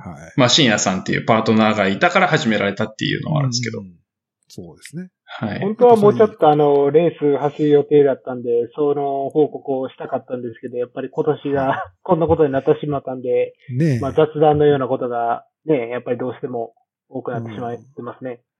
あ、そこはありますね。そこはきっと、まあ、この種のことやってる他の皆さんも多分、同じ事情はきっとありますよね。そうですね。うんうん。まあでもその当初から、まああの、毎週とは言わずに、その毎回とは言わずに、まあ、ところどころゲストを呼んでいろんな話聞けたらいいよねっていう話を、まあ、していて、で、第1回でお声掛けしましありがとうございます。ありがとうございます。た。光栄です。はい。いいえ、こちらこそありがとうございます。そんな、そんな、そんなポッドキャストですけど。うんまあみんなやってるからちょっとあれですね。まあけど、ポッドキャストもね、あの、まあ今更ですけど、まああの、前々から聞いてはいたけれども、ここへ来てなんか熱く盛り上がりつつあるということなんで、そうですね。あの、これもっとね、きちんと、きちんとというか、まあ、僕の方はね、あの、ちゃんともっと力入れたいなと思ってます。はい。そう。でもなんか別に、あの、僕たちの目線で言うとそんなマネタイズ、その、稼ごうとは思ってないんですけど、はい。あの、稼ぐの大変じゃないですか、ポッドキャストって。単純に。うんこう、なんか YouTube ってこう、ビューを稼げば、そのお小遣いが入るじゃないですか、単純に。はい。言う、言うか、言い方を変えると。でも、ポッドキャストって多分、ビューというか、その、再生回数が増えたところでお小遣いにはあまりならないじゃないですか。うんっていうので、まあ、あんまり考えてはいないですけど、僕たちもそのマネタイズの部分は。うんそれをこうビジネスの一つとしてやるには、こう、なんというか、まあ、こう、そうですね。なかなか。あの、オプション的な感じになるかなっていう。具体的な絵は見えてないですけれどもね。うん。あの、こう具体的にこうして、このポッドキャストがなんか収益源になるっていうところまでは、まあ、ちょっと、まあそういう人たちがね、いるということはなんか聞きますけれども。そうですね。まあ一部、あの、うんそのお金につなげてる、ポッドキャスターはアメリカにはほんのちょっといるみたいですけどねアメリカ。はなんかそうらしいですよね。はい日本では、うん、まあどうだろう。個人でやってるポッドキャストでそこまでのレベルに達している人たちってのはまだそんなにいないんじゃないですかね。そうですね。うそんな気がします。で、まあ、その、ちょっと質問を変えると、はいその、た、単純な、こう、疑問なんですけど、その、ポーイチさんの、えっ、と、その、収益面というか、収益源。はい。その、その、まあ、前職を辞めて、こう、独作キャラバンを始めたわけじゃないですか。はい。に、こう、まあ、注力をするって言ったときに、こう、単純にちょっと心配になるというか、こう、どう、どういう稼ぎ方をしてるのかなと。いやー私も心配でもう。いやいやいやいや今でも分かってないみたいな。いやいや あの、ほん、冗談のような本気のようなところなんですけれども。まあ、うんあのーまあ、いろいろ試行錯誤はしているんですが、まあ、今、ここ何年かの学びで言うと、やっぱり、基本的には、そういういろんなトレイルランニングに関わる、ところでビジネスされている。例えば、まあ、うんあのーいろんなブランドで、スポはいーツのブランドであったりとか、あーまあ、中には大会のね、主催されるとか、そういうところから、あー何かに対して何かのサービスを提供することで、えーその、対価をいただくということが基本ですね。はい。なるほどだから、まあ、それはいろんな形あるんですけど、まあ、単に、その、それこそバナー広告みたいなこともあったりしますけど、まあき、その記事を書いたりとかということもありますけど、まあ、そういうな、まあ、どこもそういうことだと思います。まあ、僕のところが若干その特徴があるとすれば、あのーまあ、いろんな、この、注目度の高い大会とか、選手が活躍するところで、えーそのエピソードをお伝えるというか、拾って伝えるというところに強みがあるというふうに、うんうん。まあ、まあ自分のところを位置づけてるんですけれども、まあだから、そこに絡む形で、そういうトレイルランニングに関わるビジネスをされている方に、まあ、お役に立つサービスを提供するというようなうん。感じですかね。だからまあもちろんあの他にも、例えばまああの、例えばもっとそういうファッション関係ですごくソソーシャルメディアとかでインフルエンサー的な影響力がすごくあるから、まあそういうブランドさんがいろいろ紹介してもらってお金出すとかっていうこともあるでしょうけど、まあ僕のところの場合はまあ、あの、そういういろんなスポトレーラー特に大会ですよね。まあ、その大会もまああの、結局のところは、いろんな大会ありますけれども、やっぱり、このメディア的に、こう、影響力が高い少数の大会に 絞られる、はい実際に収益が発生しうるのは、そういう、まあ、例えば UTMB であったり、はい。UT マウント富士だったり、はいまあハセツメイクアップだったりとか、まあ、言われるとかなり少数のイベントから、まあなんか、いくつかの、こう、案件というか、はい、まあそういうものが発生しているという、そういうのが実態っていう感じなんじゃないですかね。なるほど。かなりなんか、ちょっと秘密を明かしてしまいましたね。別に、あの、想像の通りですかね。想像を超えるものではなかったと思いますけど。なるほど。うんそ、その、まあなんか、その話に出たアイランファーとか、はいそれこそまあジャミールとかもそうですし、まあ、あとは YouTube のチャンネルで言うと、アメリカで言うとまあジンジャーランナーとか、まあいくつかあると思うんですけど、その、こう、もちろんその、好きで僕もよく見てるんですけど、じゃあ実際こうフルタイムでやってその収入面どうなのみたいなのは若干気になるじゃないですか。はい。はい。っていうところでちょっとお聞きしたんですけど。うんいや僕も、まあなんか教えてほしいって感じなんです いやいやいやいや。まあ、けどまあ、あの、まあ、いろいろこう、まあ、いろいろね、例えばもちろんあの、特にアメリカとかだと、それこそそういう、なんていうんですか、あの、まあ、 Patreon とか、ありますよね。ああいうそうですねような、あーエンドユーザーっていう言い方じゃないのかな。そういう、こう、実際に個人の方から、こう、なんか、個人スポンサーみたいな形ですかね。うん、まあ、簡単に言うと得ると思いますよね。そうですね。ポッドキャスターで Patreon 入れてる人は多いですよね。うん、そうですよね。うん。まあだから、ただどうなんですかね。まあそれ、あの、まあ、こう、国民性みたいな、そういうのもあったりすると思うんですけども、まあなかなかアメリカと日本の事情の差みたいなのもあったりする気はしますよね。なかなか日本、同じようなレベルのコンテンツ作って、えー知名度があってとかっていうことでも、なかなか日本でそういう個人のクリエイターに対して個人が、なんか、直接、ん。なんか、まあもちろん仕組みはね、あのノートとかいろいろあるのは知ってるんですけれども、そうですね。うんそんなになんか盛り上がってないっていうか、少なくともそれによって、が、その、事業、あの、なんていうんですかね、そういう生計を立てることに役立つレベルまで行ってる人って、まああまりいない気がしますねですかね。うんそうですね。だからどうしてもそういう、なんか、そういう B2B 的な、やっぱりところで、うん、うん。うん。にも考えないといけないかなというか、逆にまあそういう Patreon とか入れて、もう、まあ日本でそういうの、 Patreon 使えたのかなわかん。ないけど、まあそういうの入れても、なん。か、あの、ね、こう、いろいろ面倒が増えるばっかりで、ちょっと、あん。まり、ちょっと、よ、よろしくないのかなとか、とかって思って、思いつつ、まあ横目で、そういうアメリカとかね、あの、事情を見てるっていう感じなんですけど、うんうん私も。はい。なるほど。難しいですね。うん。まあけどうんあの、可能性は、ねそうですね。あの、探っていきたいなと思ってます。はい。うんいいですなんかペ、 Patreon とか確かに日本でそこまで浸透しなさそうな感じはしますよね。こっちだと、うんその Ginger Runner とか、結構 Patreon の、あの、サポートが、ね、そこ、大きい収入になってるような感じは受け入れられるんですけど、でもそう思ってたんですけれども、この間、あの、フジロックの、えっとライブ配信があって、あそこで、あの、はい投げ銭っていうんですか？あれは結構。あ、投げ銭ですね。投げ銭、投げ銭。うん。うん。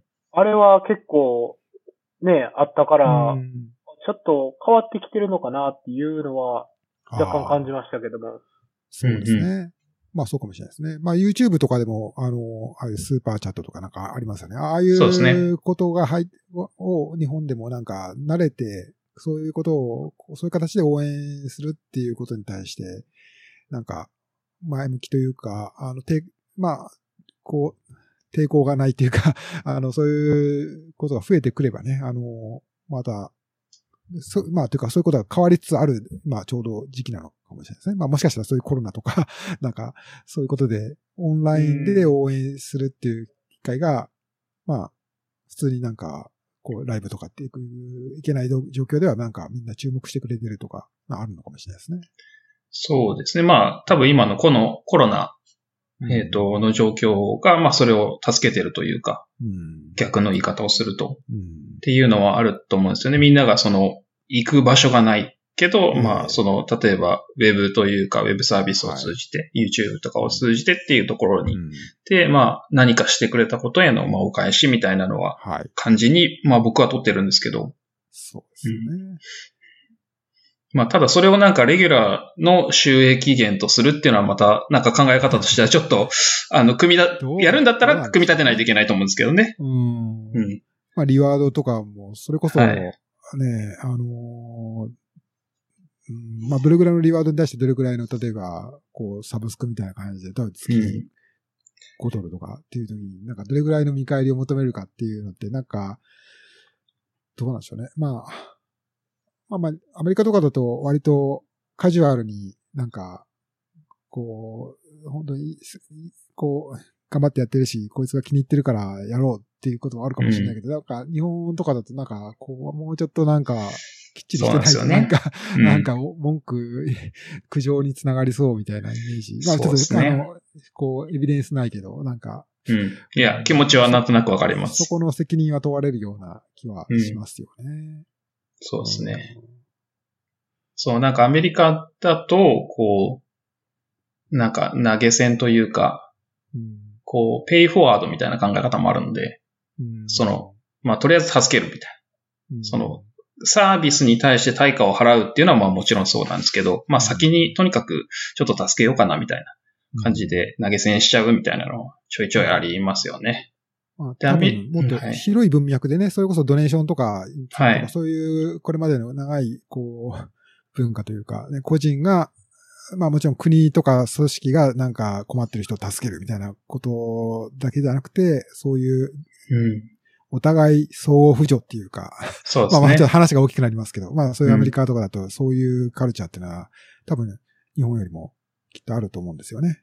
うん、そうですだね。から、そういうアスリートなり、えークリエイターなり、アーティストなりが、なんか、もっと活動できるようにっていうことについても、より、なんか、前のめりで支援っていうかね、うんあの、サポートしようっていうのはあるんでしょうね、きっと。そうですね。まあ日本はあの、ブログとかもそうですし、YouTube とか、あの、基本ウェブサービスの類が、あの、フリーなので、基本フリーなので、あの、そこへの、なんて言ったらいいんですかね、フリーに慣れすぎてる部分はちょっとありますよね。うん。そうですよね。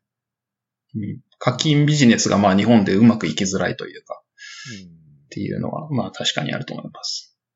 うん、な、でも対価に対して物を、お金を払うっていうよりは、そのアーティストとか頑張ってる人をサポートしてあげようと、見返りがないけれ見返りを求めるわけじゃない、えー金額を、をサポートしようっていう気持ちは、確かに浸透しているような気がしますね。そうですねうんそうですよね。きっとそうですよね。うん。そんな気がします。えーはい。すいません。なんか話がちょっと広がりすぎちゃいましたあけど。けど、まあ、あの、まさに大事な話です。私にとっては。はい。試行錯誤してると。はいはい。っっていうところですね。ちなみにその執筆ってこう定期的に書いてたりするんですか？ああ、今はちょっと、そんな、あの、定期的なコラムとかそういうのないですけれどもね。まあまあ、あの、いろいろお声掛けをいただいたときに、そそれぞれなんかやらせていただいたりっていう感じなんですけど。うんうんじゃあまあ今年は、これもね、はいあの、なんかもっと、えー頑張らないといけないエリアですよね。それこそなんか、うん、なんかまあそういうインタビューとかのコンテンツをもとに、もうちょっとまとまった読み物とかをね、あの、手掛けたりとかっていうことは、ぼんやり、いつも考えてることなんですけど。うんうんはい。まあ、ぼんやりを、今回、二郎さんはい。深夜さんからいただいたこのリストは、あの、私がもっとやらないといけないことリストになってる。なるほど思。い出せ、みたいな。なるほど To Do リスト埋もれてたやつを、あの、もう一回、あの、プライオリティを上げないといけないんじゃないか、みたいなるほど。な。はい。ちょっとは、なんか、出しになりますかね。させていただきます。いやいや、ありがとうございます。ははい。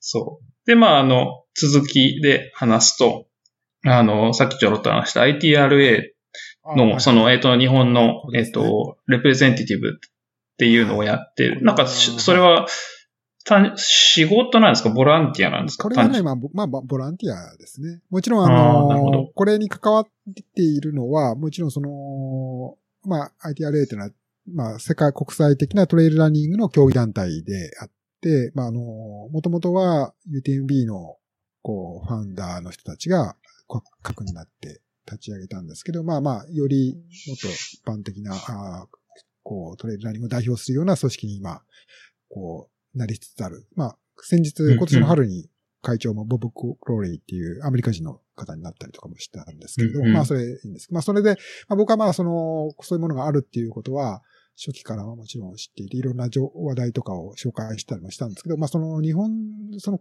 各国に、なんか代表を選んで、えー、まあ声を伝えるとかっていうようなこととかの仕組みを作るっていうときに、まあ日本ではまだほとんどそういう仕組みとかそれ、そういうこと自体がなんか知ってる人がほとんど多分いなかったと思うんですよね。あの、ITRA の方ではいろいろこう、もちろんウェブサイトでそういうことを告知したりとかもするんですけど、私もまあそういうことを日本語で特産キャラバンで紹介したりもするけど、まあそこ、それって何みたいな感じで、知ってる人はいなかったと思うんですよ。だからまあ、誰もいないわけで、いないっていう意味では、なんか、やっぱ困、いけないんじゃないかと思って、私が一応手を挙げたという日本につですね、えー、手を挙げたという感じですね。まあ、もちろんそういう過程でいろいろ、まあ、人脈が広がれば、まあ、私のいろんな仕事になるかもしれないっていうような期待感が なかったとは言いませんけれども、まあ、そういうこともあった、ありましたけれども、まあけどまあこれ自体がなんか直接の何か収入になるとかってことはないので、まあボランティアということになりますね。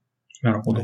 その ITRA ってまあ多分すごくいろんなことをやってるっていうか昔に比べてこう昔は、なんか組織がちゃんと育ってきてというか大きくなってきて、で、僕の中のイメージはなんかいろんなことをやってるんだけど、ITRA ってまあ、あの、ポイント制度というか、はい、あれがまあ一番多分みんなが知ってる部分だと思うんですよね、ITRA の。なんか、まあそこは置いといて、それ以外にその ITRA って、こう今、今どういうことをやってるかって、まあざっくり言うと今どんな感じなんですか？うん、まあ、多岐にわたりますが、まあ、そうですね。まあ、ちょっと違う側面から言うならば、あ例えばその、この、まあ、世界選手権とかに向けた、こう、なんですかね、こう枠組みを作る上でも ITRA は大きな役割を果たしているということが言えるかと思いますね。あの、まあ、それはま突き詰めると、そのトレイルランニングっていうのはどういうスポーツなのかっていう、どういうスポーツっていうか、そのスポーツとしてどう定義されるのかっていうところがあるんです。そんなこと、まあ別にあの 個人の選手にとってはどうでもいいっていうことだと思うんですけれども。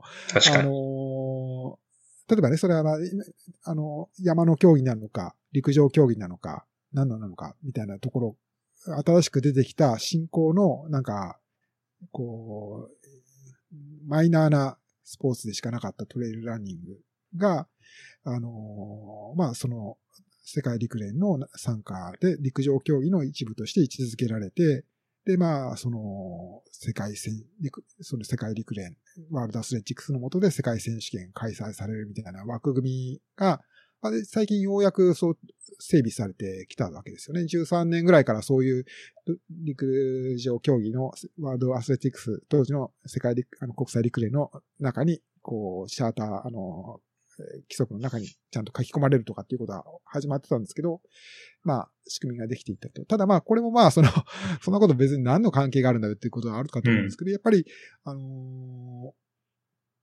ー、まあ、それぞれの国であったりとか、あで、こう、トレイルランニングっていうものに、こう、きちんとして、あの、こう、公的な枠組みの中で居場所が与えられて、えー、そのための、まあ、指導、人がこう、目を向けるっていうきっかけとしてはかなり大きなことなんではないかと思うんですよね。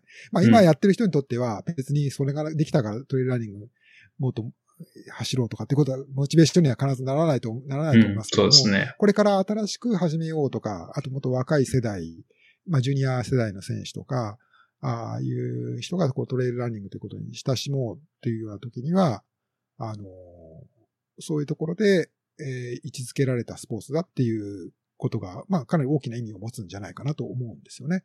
もちろんそこから、まあ、もっと競技レベルも上がって、えーこう、もっとアスリートとして、こう、パフォーマンス、高いパフォーマンスできる選手がトレイルランニングに挑戦しようという人も、まあ、生まれてくるでしょうし、うんまあ、かなり大きなことではないかな。あのーまあ今やってる、私自身もまあその一人のランナーとしては特段何か自分のやってることに関係はしないと思いますけれども、まあトレイルランニングの世界、えー世界で取り組んでいる人たちを広げていくっていう意味では、かなり重要なことをやってるって言えるんじゃないかなと思うし、まあようやくそういうことが整備されて、形が生まれつつあるというのが、まあ今の現状じゃないかなとうんっていますねうんうんうんなるほど。そのじゃあ、えっ、と、まあ、いろんな取り組みも、その ITRA っていう組織自体はヨーロッパにあるんですよね、きっと。えーそうですね。まあ、その本部みたいなことで言うと、まあ、バーチャル、あくまでバーチャルな、あの、ああなるほどた立派な建物があるわけではないですけど、うんうん確かスイス、ジュネーブに一応拠点を置いているということになったんじゃないかなと思いますね。なるほど。はい、ただ実際には、まあ、あの、まあ、この春から、ボブ・クローリーさん、アメリカ、彼はカリフォルニアかな？あーに住んでると思うんですけど、が会長になり、まあ、まあ、ポルトガルとか、ポあのうん各せヨーロッパの方で、まあ、いろんな、こう、シニアな、こうね、あの、ボードメンバーがいるというような、そういう感じですよね。ちなみに局は、まあ、はい。ヨーロッパにある、そうですね。はい。うんうん。そのちなみにその ITRA が、こう、各国うん。と、今その小石さんが代表されてると思うんですけど、えと、えその、どう、どう連携するのかっていうのは、なんかあるんですか？明確な。アプローチとこいうか。れはまあ、あのーこ最近まあ、ようやく整理されて始めましたけれども、まあ、あの、ITRA っていうのは、まあ、その、まあ、トレイル、その、なんていうんですかね、その、世界のトレイルランニング連盟の、こう、総元締めではないんですね。あの ITRA っていうのは、まあ、その、もちろん、その競技として見た場合は、まあ、陸上競技の一分野としてこう位置づけられたので、えー世界のお競技団体のヒエラルキーっていうことで言うと、おまあ、日本であれば、日本陸連の中でトレイルランニングは扱われると。はいで、アメリカはまあ前からそうですけど、USATF ですよね。ゆあの、アメリカの陸連で、はい陸連の中で位置づけられる。まあ具体的には、そういう世界選手権の代表選手を決める仕組みとか、あーをそういう決めるのは、まあこう、陸連で決めてるわけですよね。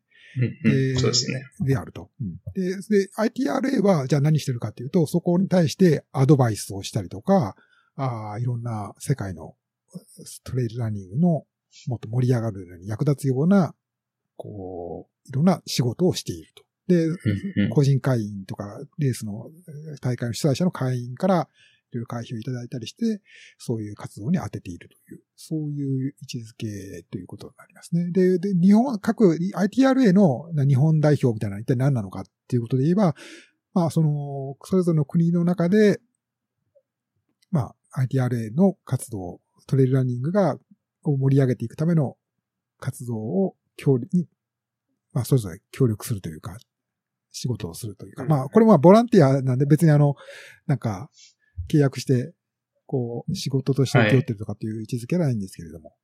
はい。なるほど。まあ、だから、まあ最近はそういう、今お話ししたような、こう、各国の陸連と世界陸連みたいな関係もあるので、まあ、それぞれの国の NF ですよね。日本で言えば日本陸連ともう少し接点を各会員、日本代表なら日本そう接点を持って、えー、なんか協力してやってほしいというようなこととかもあったりするんですね。で、まあ日本で言うと、まあこれは、あの、えーまあ私が直接というよりは、その日本には日本で、えートレランジャパン、日本はい。財、一般財団法人トレ、日本トレイルランニング協会っていうのがありまして、うんうんまあ、これがあ、あのー、日本陸連との、まあ、リエゾン、あ協力関係を結んでいろいろ仕事をされていると。りまあ、具体的な人の名前で言うと、まあ別にいいと思うんですけど、まあ、例えば福田立花さんとかがですね、はい。そういうところで、えー、こう、役割果たされてるっていうことなんですね。だからまあ私もリ福田立花さん、立花さんと、まあいろいろそういうことで情報交換させていただいたりうんうんして、えーいるという、そういう実態がありますね。なるほど。はいただまあえこれについては、まあ僕もまああの、えっ、と、一応これ毎年、毎年じゃなくてよ選挙があって、あの、日本の代表が選ばれるんで、一応私も選んで、去年、えー、2018年だったかな、群馬に再選していただいたんですけれども、はい。まあちょっと任期4年ということでかなり長いのですけれども、まあいずれは、まああの、私というよりはもう少しその、例えば、えートレーランジャパンの人で、はいいろいろやられているような方が、うんうんあーこう、日本代表ということな、をされた方が、まあ、いろいろいいのかなとは思っているので、まあ、うんうんうん後から、今、私がこうやらせていただいているのは、まあ、一応、過渡的な。なるほど、なるほど。えーあと、まあ、その日本代表といっても、まあ、なんか、別に、日本のトレイルランナーの元締めとか、なんか、こう、偉い人なんだとかっていうことは全くないのが当然なので、まあ、どちらかというと、まあ、世話役というか、ITRA の日本での、まあ、世話役というか、なんか、必要なことがあれまば、話をつないで調整、コミュニケーション。はいやってもらえないですかねというふうになんか、こんなことあったんですけど、あの、はい、こういう発表あったんですけど、忘れないように、なんか、日本でも対応してもらえたらというようなことを言いに行くというか、そういうなるほどことだと思ってるんですけど。なるほど。はい。まあまあ、そういう役割も今後ね、また一人が変われば変わるかもしれませんけど、うんうんはい、私じゃない人がやればまたちょっと違う、もっとすごい役割があるかもしれないですけどね。なるほど。うんうんとりあえず、いろいろ大変そうっていうのが。いや、うんまあそうですね。ただ、なかなかね、その、はいそれが何の役に立ってん例えばそのトレーそうそう見えないですよね。うん日本でそんなんやって何なのって、なんか、あの、秘密主義でやってるだけなんじゃないのみたいなこともある、まあ ITRA も含めてあるかとは思うんですけどね。まあそこはあの、もっと努力しないといけないところですけれども、うんうんただ、まあ着実に、例えばマウンテンランニングって、あの、ジローさんもご存知か、やられて、お記憶かもわかんないけど、その、昔からこれはある、あったりするんですよね。で、そうですね。あの、12キロぐらいのクラシックっていうのが典型的ですけども、その、いわゆる山を走るんですけど、もう陸上競技スタイルで、もう何も持たずに、もう、あの、山を12キロぐらいの周回コースをガーッと走ってきて、で、ね、それこそ、もう3 20分とか30分とかでゴールみたいな、そういうスタイルって、まあヨーロッパが、まあもともとそういうのは盛ん盛んっていうか、まああの、うんあこう、ちこじんまりややられてきたものだったんだけれども、やっぱりこういうものも、まあ、あの、一緒になるわけじゃなくて、世界選手権という枠組みでは、こう一緒に、えー、世界選手権というのを開催するっていうことが決まったとかっていうようなことも含めあったりして、まあ、トレイルランニングというスポーツがもっと広がっていくっていうんですかね、こう、こう、ウルトラ100マイルだけじゃないし、こう、めちゃめちゃ厳しいなんか、あの、テクニカルな山に行く、行かなくても、もっとこう、幅広く参加できる枠組みがあるし、まあそういうところだったらもっとジュニア世代の中学生とかうんそうですね。こうそういうところからこう入っていけて、まあ選手も親しんでいけるっていう、こう、うん仕組みができてくるとすれば、あの、これはまた今までにないトレイルランニングの盛り上がりが生まれるんじゃないかなと私は期待してるんですけど。そうですね。なんかアメリカだとクロスカントリーに近いですかね。そうですね。多分アメリカはまあうんクロスカントリー、そうですよね。うん。まあ山って感じじゃないですけど、うん。うんそうですね。まあ、クロスカントリーはクロスカントリーで日本にもね、あの、あ日本まあ日本では競技があって、なかなかフィールドがないということが、そうそうそ うそうなんですよねのがね、あの、事情があって、まあそれぞれの国の事情とか地域の事情はあるんですけれどもね。うん。なるほど、なるほど。ままあそういうもうちょっとはい期待しているというか、はい。うんうん。まあそういう、まあ、各国の事情も含めて、うんこう、まあ世界的な視野を持って、こう、競技をどう広げていくかっていうことを考えてると。そうですね。うん ITR。まあもちろんそれ以外にもまた、あうんの、保険を売るとか、いろいろ。あとまあその、えー選手の評価がしやすくするために。ああインデックスありますねインデックスとか、うん。はい。まあうん、これもまあ、あの、このコロナの時代とかだと、あの、例えばウェーブスタートとかあるじゃないですか。はい。で、そのウェーブのグループをどうやってグルーピングするんだっていうことがありますよね。例えばその選手の総力に応じて、えーこう、グルーピングしたいけれども、何を基準にグルーピングしたらいいのかっっていうのが、まあわからない。まあトップのエリート選手ぐらいだったら別にできるかもしれないけど、うんうんうんそういう全体で、こう、総力に応じたものって、なかなかトレイルランニングの場合難しいと思うんですけど、まあそういうものを、まあ、あの、ITRA のパフォーマンスインデックスでできる機能とか最近作ったりもしてるんですよね。ああ、なるほど。まあ、ぐ単にグルーピングだけじゃなくてですね、最近はだから、そう、あの、最こういうコロナの下では、そういう、一人ずつ5秒おきにスタートみたいなことが が必要になったりとか、そういうことをやったりする大会もあるんですよね。だからそのために、こう、厳密にこうなんか、こう、1番から1000番までなんか、選手の、こう、順番に並べて、こう、理想的、理屈としては総力順にスタートするとかっていうこととかをする上で必要な情報とかを提供できるとかですね。確かに。いいですねうん。自己申告よりいいですね。まあ、まあまあ、そこらはまあ最近やってリリースした機能ですけど、うんなるほどまあなるほどそういう役にもされるかなとか、まあ、時代に応じた、うん。こう、ツールを作ったりもしているってことですね。なるほど。うんそうなんです。僕の中ではその ITRA イコールなんかポイント制度 みたいなところがあって。まあ、そうですね。はいしかもそれが、あの、UTMB と、こう、はいつ UT なんとかで。ていて、はい。最初の時期は UTMB に出るためには UTW、UT、ITRA のはい。ポイントみたいなことになったんで、そうそうそう。で、そこがね、あの、すごく不明確だし、なんか変なつながりがあるんじゃないかっていうようなことも、まあ感じられてたと思うんですよね。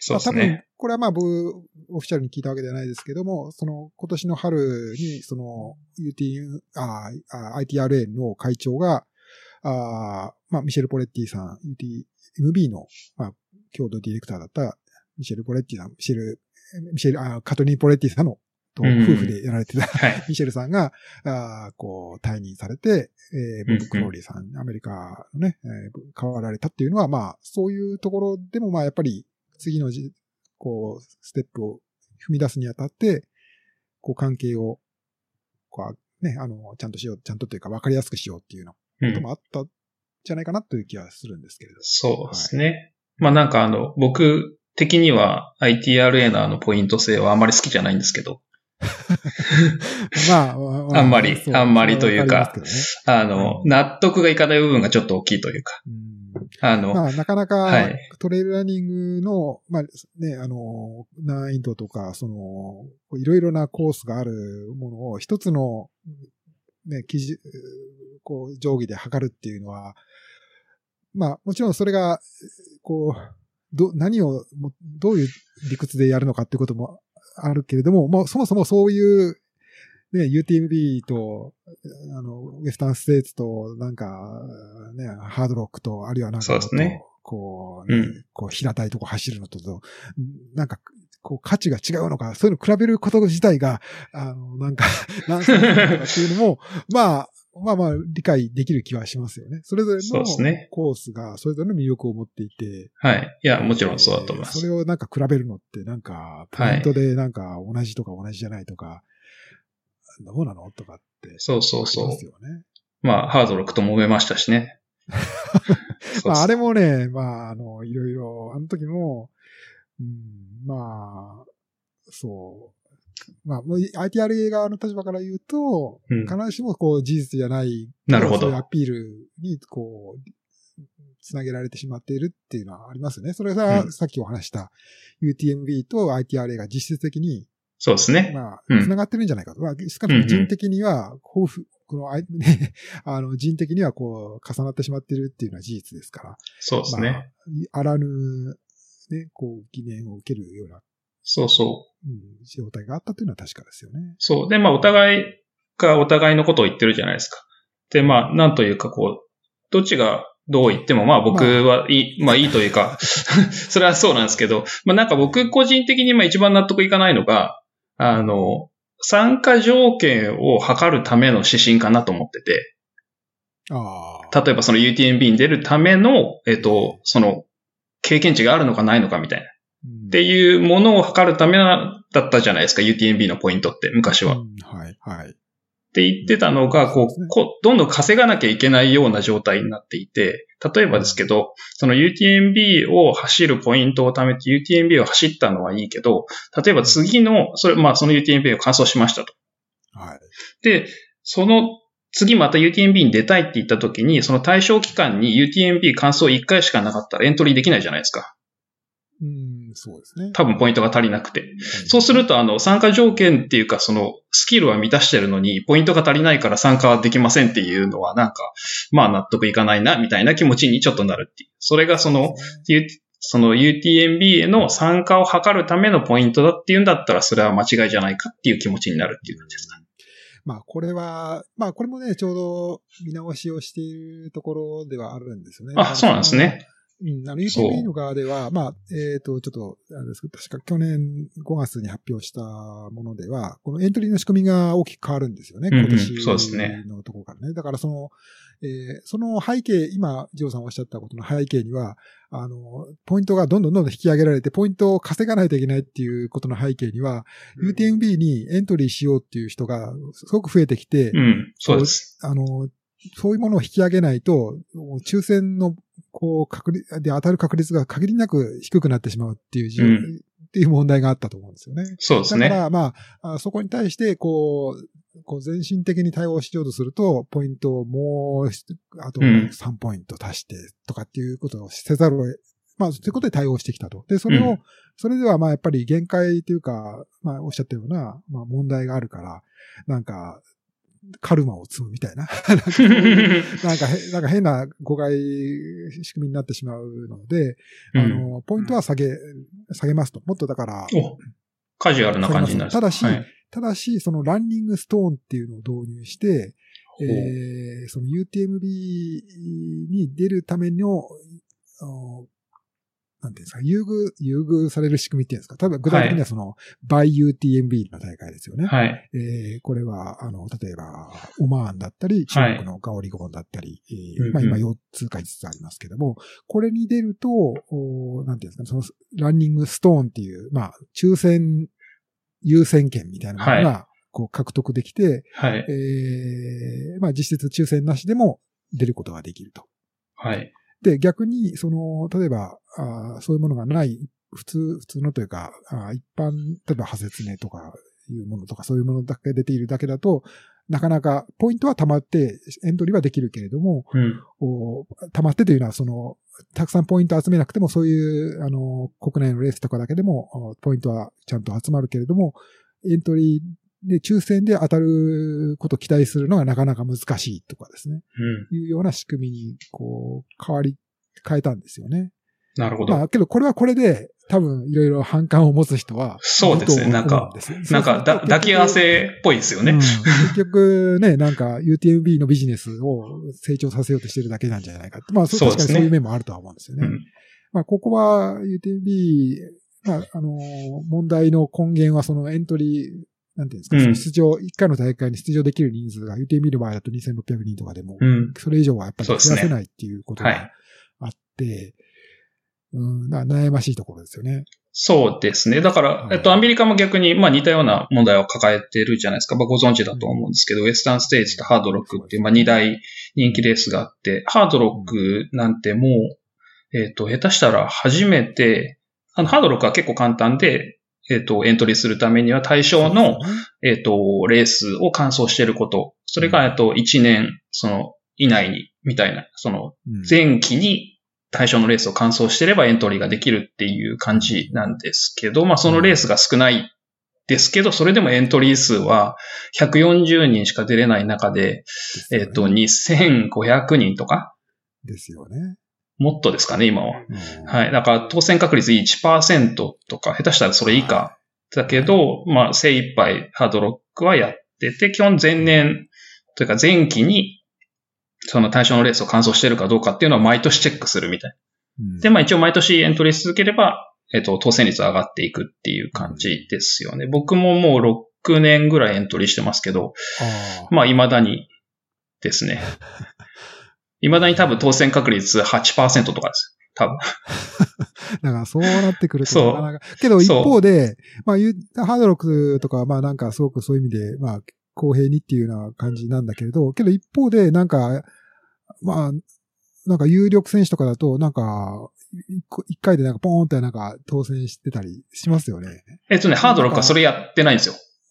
ハードロックはやってやってないんだけど、はい。やってないんだけど、なんかそういう風に見えるような感じもあったりして、なんか本当は結局そうは言うけど、主催者の、なんか、あの、知ってますよ？それ毎年ね、あの、ツイッターで紙に書いた、こう、そうそうそう。こチケットをなんかゴラゴラゴラやって、それを人がなんか引いて、うん。紙に貼り付けて、ボードに貼り付けてるってのは知ってるんだけど、なんか、あのー偶然だけでなんか、ああいう風になるのかなって、なんかそ、そういうことを疑う、疑うっていうか、まあ別にあのーなんか、うん。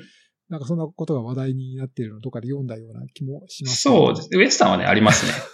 あウエスタンハードロックのやつはもっとクリアで、そうそうそうう。ね、そこ、そういう枠もあるってことをはっきりとしてるから、まあスポンサー枠とかいろいろあるけど、まあ、あの、ハードロックの場合は、なんかまあそう、まあ別に僕はね、それはいいと思うんですよ。あの、別に悪いことじゃなくて、主催者が自分の大会をどういうふうにやるかあ、そうですあの、あオーガナイザー枠って言われてるやつですね。それは当然、その、んね、あの、100%クリアにして、あの、まあ、ウェスタンステージとかはもうガラス張りで誰がどの枠っていうのがもう隅々にわかるように今はしてるけど、はい、そうですね。ああじゃなくても別に、あの、こう、いろんな、こう、配慮でこう入れて、それこそそういう有力選手をぜひ来て話題にしてほしいとかってあっていいと思うけど、なんか、ハードロックの場合は、まあ、一方でそれすごく自分たちは公平にやっているんだっていうことをすごくアピールしている割には、あのそういうこともあるから、なんか、そねそこはまあ、自分たちはそういうこともするんだっていうことを、別に、あき、あの、公に歌えば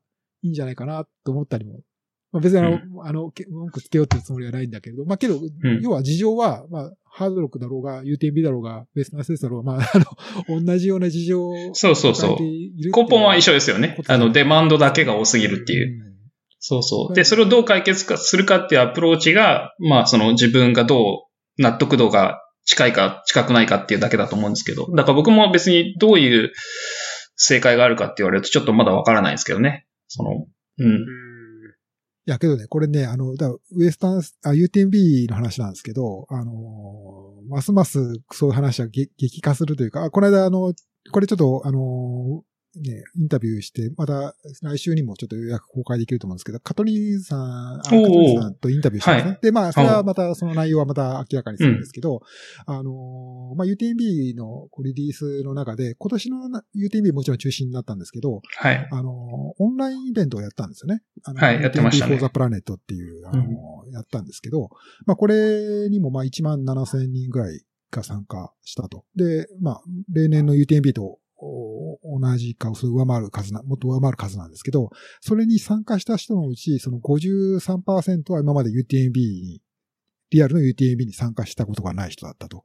で、参加国の上位を見ると、まあ、もちろんフランスとか、あね、あの、スペインとかイタリアとか多いんですけど、その上位に入ってくる国の中で、例えば出てきたのが、えーマレーシアとかですね、はい。えーインドネシア、イラン、はい。で、コロンビアとかですね、いう国が結構多くの人がそれに申し込んでたっていうんですね。なるほど。で、そういう100人とか200人単位ですよね。だから、その、それぞれの国がですね。だから、それってまあやっぱり理解できる。なんか、というのもまあ、マレーシアとかインドネシアってすごくそういうウルトラトレイルとかの熱今すごく高まってるんですよね。なんかレースも増えてるし、えーだからそういうオンラインイベントあったら参加、UTMB のなんかあるんだったら参加したいっていう人がそういう国にはやっぱりいると。で、これから、まあ、そういう人たちも、だからその、いいろいろうん状況、まあちょっとね、今海外旅行しづしづらい状況あるけど、あのーやっぱシャモニーを目指そうという人たちが結構そういう、まだまだ世界にはいるということだと思うんですね。だという僕は理解したんですよね。はい。だからそういう意味では、うんますます、あの、まあ、少なくとも UTMB に関して言えば、出たいという人は増える一方で、あの、今、うんこう、ジョーさんとね、お話ししたような課題が、なんか、ますますなんか、こう、参どういう基準で、こう、大人気レースに選ぶ、走る、参加する人を選んだらいいのかっていう問題は、はい。あの、難しくなるっていう。そう思います。だはい。はい。多分、そのマレーシアとか多分イスラム圏だったりしますけどね、そのマレーシアにしてもはい。インドネシア、イラン、こういう国から、もう、どんどんどん Hardrock 出たいとか、 Western States 出ようとかって言ってエントリーしてくる人、これから増えてくるっていうことがきっとはい。あるんだろうなと思って。そうだと思います。だから逆に言うと、UTMB の方が、えっ、と、 qualify というかポイントを取れるレースが広範囲じゃないですか。うんあの、認められてる多分レースが多いと思うんですけど、ウエスタンステーツとかハードロックって、まあ、ほとんどが多分9割ぐらいがアメリカのレースなんですよね。あの、参加条件を満たせるレースが。うんで、やっぱりちょっとずつ増えてきてはいるんですけど、それこそ僕がウエスタンステーツに出ようと思った時なんて、95%以上がアメリカのレースとか、毎年アメリカに行って、あの、100マイルとかをフィニッシュして、やっとエントリー資格を取るみたいなのって、まあ、なかなか辛いですよね。一回でもミスれないし。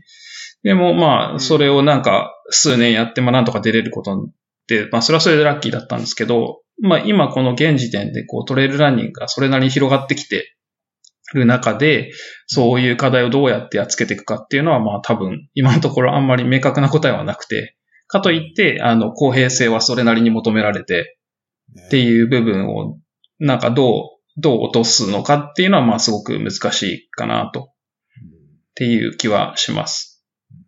はい。まあ一番簡単なのは、参加費をガンガンガンガン上げて、本当にですよね。UTMB 走りたかったら参加費100万円とかにしたら、ね、もちろん、減りますけど、うんそしたら公平性が失われるから、そうそうそうまあ今も実質的にそういうチャリティー枠みたいなものとかもあったりするし、はいうんありますね。チャリティーね、あの、ドネーションをすると優先的にエントリー、今、今は2000ユーロとかですけど、まあまあそういうものもあるし、まあ、ね、あのーこういうランニングストーンみたいな感じで、こう自分たちのグループの他のレースを走ると優先してもらえるとかっていうのも、うんまあ実質的に、ね、あの、深夜さんおっしゃったような、エントリーフィーをビジネスとしてなんか、こう、上げてるっていう、つながってるかもしれないですよね。そうですね。で、それってこう若干、こう、僕たちが知ってるトレイルランニングってこう、マイナースポーツじゃないですか。うんこう、うんなんかコミュニティベースのスポーツだった気がするんですけど、そういう部分を持ってる人からするとあまりこう、納得感が薄いというか、あの、抱き合わせ商法みたいな、派説ねみたいな。まあね。はい。まあっていうのは、そういうはい。で、その、ね、ありますけど、けどまああの、さっき、まあちょっと、うんあの、私にしてあれなんですけど、わこう、カカトリーンさんと先週はい。お話、インタビューして、まあその内容はまたちょっと来週にも皆さんはい。ご覧に入れるようにするんですけども、やっぱ彼女言ってたのは、やっぱりその、そういう中でも、まあ、こう、みんな、世界からいろんな人が、くその、まあ今コロナとかもあって、えー旅行が難しい状況にはあるけれども、来年の UTMB なんとか、あー世界中から、こう、UTMB っていう経験が共有できるような、ああの、チャンスというのは必ず作りたいということをね、言っていたので、多分僕はまあ、それが、なん、その、カトリーンさんが全てを明らかにしてくれたわけではないんですけれども、やっぱり将来に向けてそういう、まあ、このコロナのね、あの、チャンスを機化としてということかもしれませんけど、まあ、オンラインみたいな、こう、ものも使いながら、こう、なんていうんですか、こう、分散型でなんかやるとか、少なくともそういうものを一部に取り込んだようなイベントのスタイルとかを なんか考えていこうとしてるんじゃないかなというような予感はするんですけどね。なるほど。具体的な話は、うん、具体的な話はね、僕も、うんあの、聞けなかったけれども、やっぱり、あのーまあ今は、今でもね、まあちょっと話、ちょっとずれますけど、コロナの中で、ヨーロッパとかだと結構やってる大会あるんですよね。そのフランスの、そういう規則に従って人数を絞って、地元の人だけ参加して、えーこう、ソーシャルディスタンスとかなんとかや、こう、ルールを作った上でやりましょうとかってやってる大会はあるんですけど、まあけど、そういう話をカトリンさんに聞くと、それはもちろん別に悪いことじゃないというか、当然いいことっていうか、そういう中で、えーやる大会があることはかんあの素晴らしいことだけれども、やっぱまあそれぞれの大会の狙いというものはあって、UTMP は、まあそういうふうに、例えば、フランスと、あの、スイスの人だけ、イタリアの人だけ参加できる大会で、今年はやるとか、いうふうにはやっぱりしたくないと。世界から、こう、それに、その単なるバーチャルイベントだけでいいわけじゃなくて、その、やっぱり、えー、それだ、ただ距離を100マイル走ればいいっていうんだったら、自分の家から出発して近所を100マイル走るだけでも、それできるんだけど、そうじゃなくて、やっぱその、こう素晴らしい景色とか、こう違う国から来た人、違う文化から来た人と、そこで出会うことによって生まれる交流とか、そういうものがやっぱり UTMB の本質の一つだというようなことはやっぱり言っていたんですよね。だからまあ、ちょっとなかなか、解がどこにあるのかって難しいですけど、まあ、そういうものを尊重しつつ、こう、多くの人が、元々の UTMB の体験と近いことがなんかできるような仕組みっていうのを何かそういうオンラインとか、この新しい時代に生まれてきたテクノロジーとかをなんか活用して、なんか形にしようと、なんか模索してるんじゃないかなという予感はしたんですよね。まあそれはちょっと来年のことになるのか、まあもうちょっと先のことになるのかわかりませんけど、だからまあ、まあ、UTMB、別に UTMB 賛美するわけじゃないんですけど、UTMB っていうのはやっぱりその、トレイルランニングのいろんなこう進化というか、こう、リードしてきた存在だと僕は思うんですけど、まあ、その、それがまあ、挑戦がまあうまくいくこともいかないこともあると思うんですけれども、やっぱこういう、まあコロナだったり、そのトレーラーニングの熱がこれだけ高まるという中で、何か今までとは違うソリューションっていう言い方はあまり良くないかな。まあビジネスっぽいバイクですけど、うん、なんか違う形でこうブレイクスルーしようとしてるんじゃないかなという予感がなんかしますね。なんか。なるほど。えー、いいですね。具体的な像はね、結ばないですけども。うんうんうんうん。うん、そうですね。まあちょっと、それ、えっ、ー、と、そのインタビュー来週ぐらいですか？はい。はい。まあ、ちなみにインタビューでなんか具体的な回を、はい、いや、もちろんもちろん。教えてくれたわけではないんですけど、ぜひ。まあ考え、考えてますっていう感じなんですよね。はい。あの字幕つけるのに宿泊してましてですね。あ、なるほど。作業してますんで。ああ、確かに確かに。ぜひたくさん見ていただけたらと思います。はい。はいはい、いいですね。シェアします。もちろん。はい、楽しみです。まあ、なかなかあの、ゴールというか、その、こうやればいいじゃんみたいな、こう、簡単な解決方法がないですもんね。だから、僕もその UTMB がこう、シーンを盛り上げてきたのはもちろんそうだと思いますし、僕もそうだったし。だからその ITRA のポイント性がもっと公平性があったら、結構みんな、あの、スムーズに行くのにな、みたいな気持ちは結構ありますね。まあ、そうですね。はい。っていうぐらいですね。その、アメリカがいいかっていうと、アメリカはそれなりに公平なんですけど、うん、あの、みんなに公平かっていうとそうでもないので、そういう部分はまあ、あの、直した方がいいなっていう部分もありますし、なので、まあそういう ITRA みたいな団体がすごく公平性を持った仕組みを用意できると、まあ一番いいのかなっていう気はしてますけどね。ちょっとなかなか解決的にはなかなかまだまだすぐって感じではなさそうですけど。うん。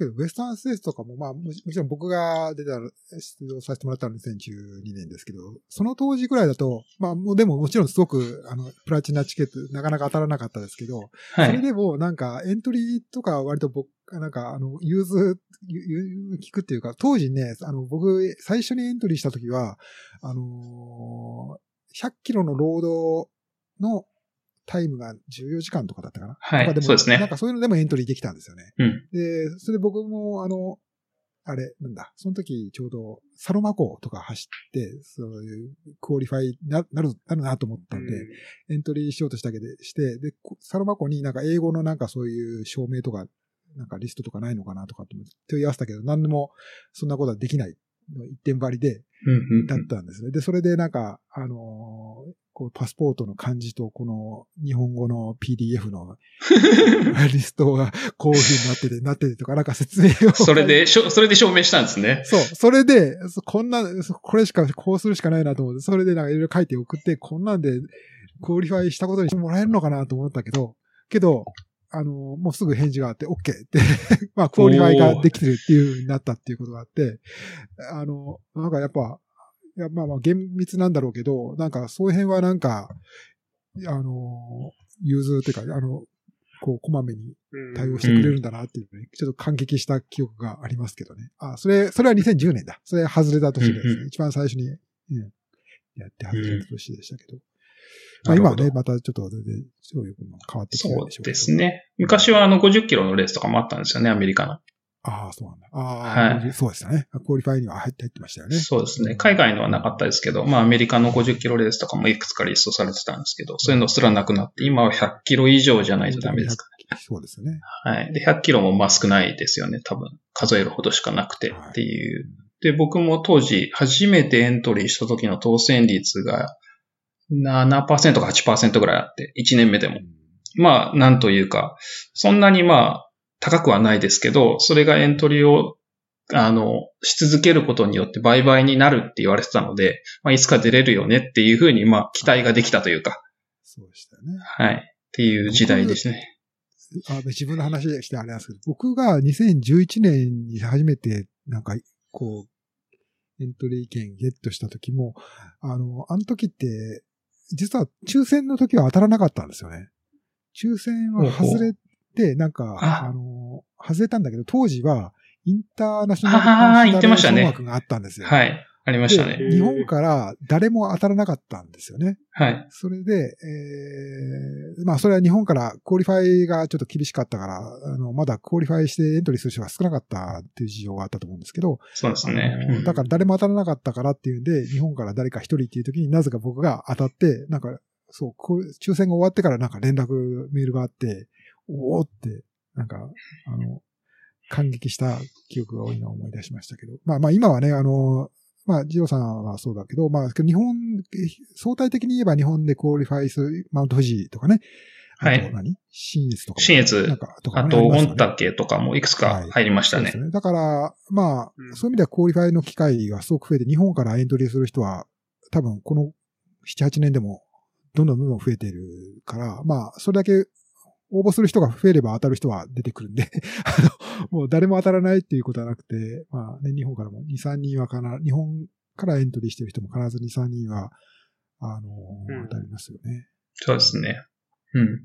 前よりだいぶ良くなったと思います。まあまあ。まあただその日本昔話。そうですね。そう。だから、まあ日本はちょっとウエスタン楽になりましたよね。うんうん。まあウエスタンだけは。まあ、当たる、はいまあ、当たる人、個人から見ると別に特に当たる確率は当たって、あ上がってない、そうそうそうないけど、まあ、日本人の姿をウエスタンセスで見るっていう機会は、まあ、増えてきたということはそうですね。。あの、間口がちょっとだけ広がったというか、うんはい。っていう感ちなみじですね。に今の、あの、かの確率は1年目が1.3%っていう。ますます下がりましたね。僕の時は確か、あちょっと正確に、けど7人に1人ぐらいは当たるみたいな感じを覚えた記憶がありますね。だから。13%ぐらいですか？そうですね。だいぶ、そうですね。うん。うん現実的ですね。うんうんなんか、なるほど。いや前の話になってしまいました。はい。まあでも、まあいい、いい仕組みができて、それがなんかみんなの共通理解になるといいですけどね。なかなかこう各日常が違うから難しいかもしれないですけど。なるほど。あけど、あの、根本的な、なんか、なんか大きな解決しようとしている人もいるということで、それを知っていただけたらいいかな。そうですね。まあそれがあのいいものであれば各国で取り入れればいいですし、はい。そう、より良いものができていくのがまあ望ましいですね。確かに。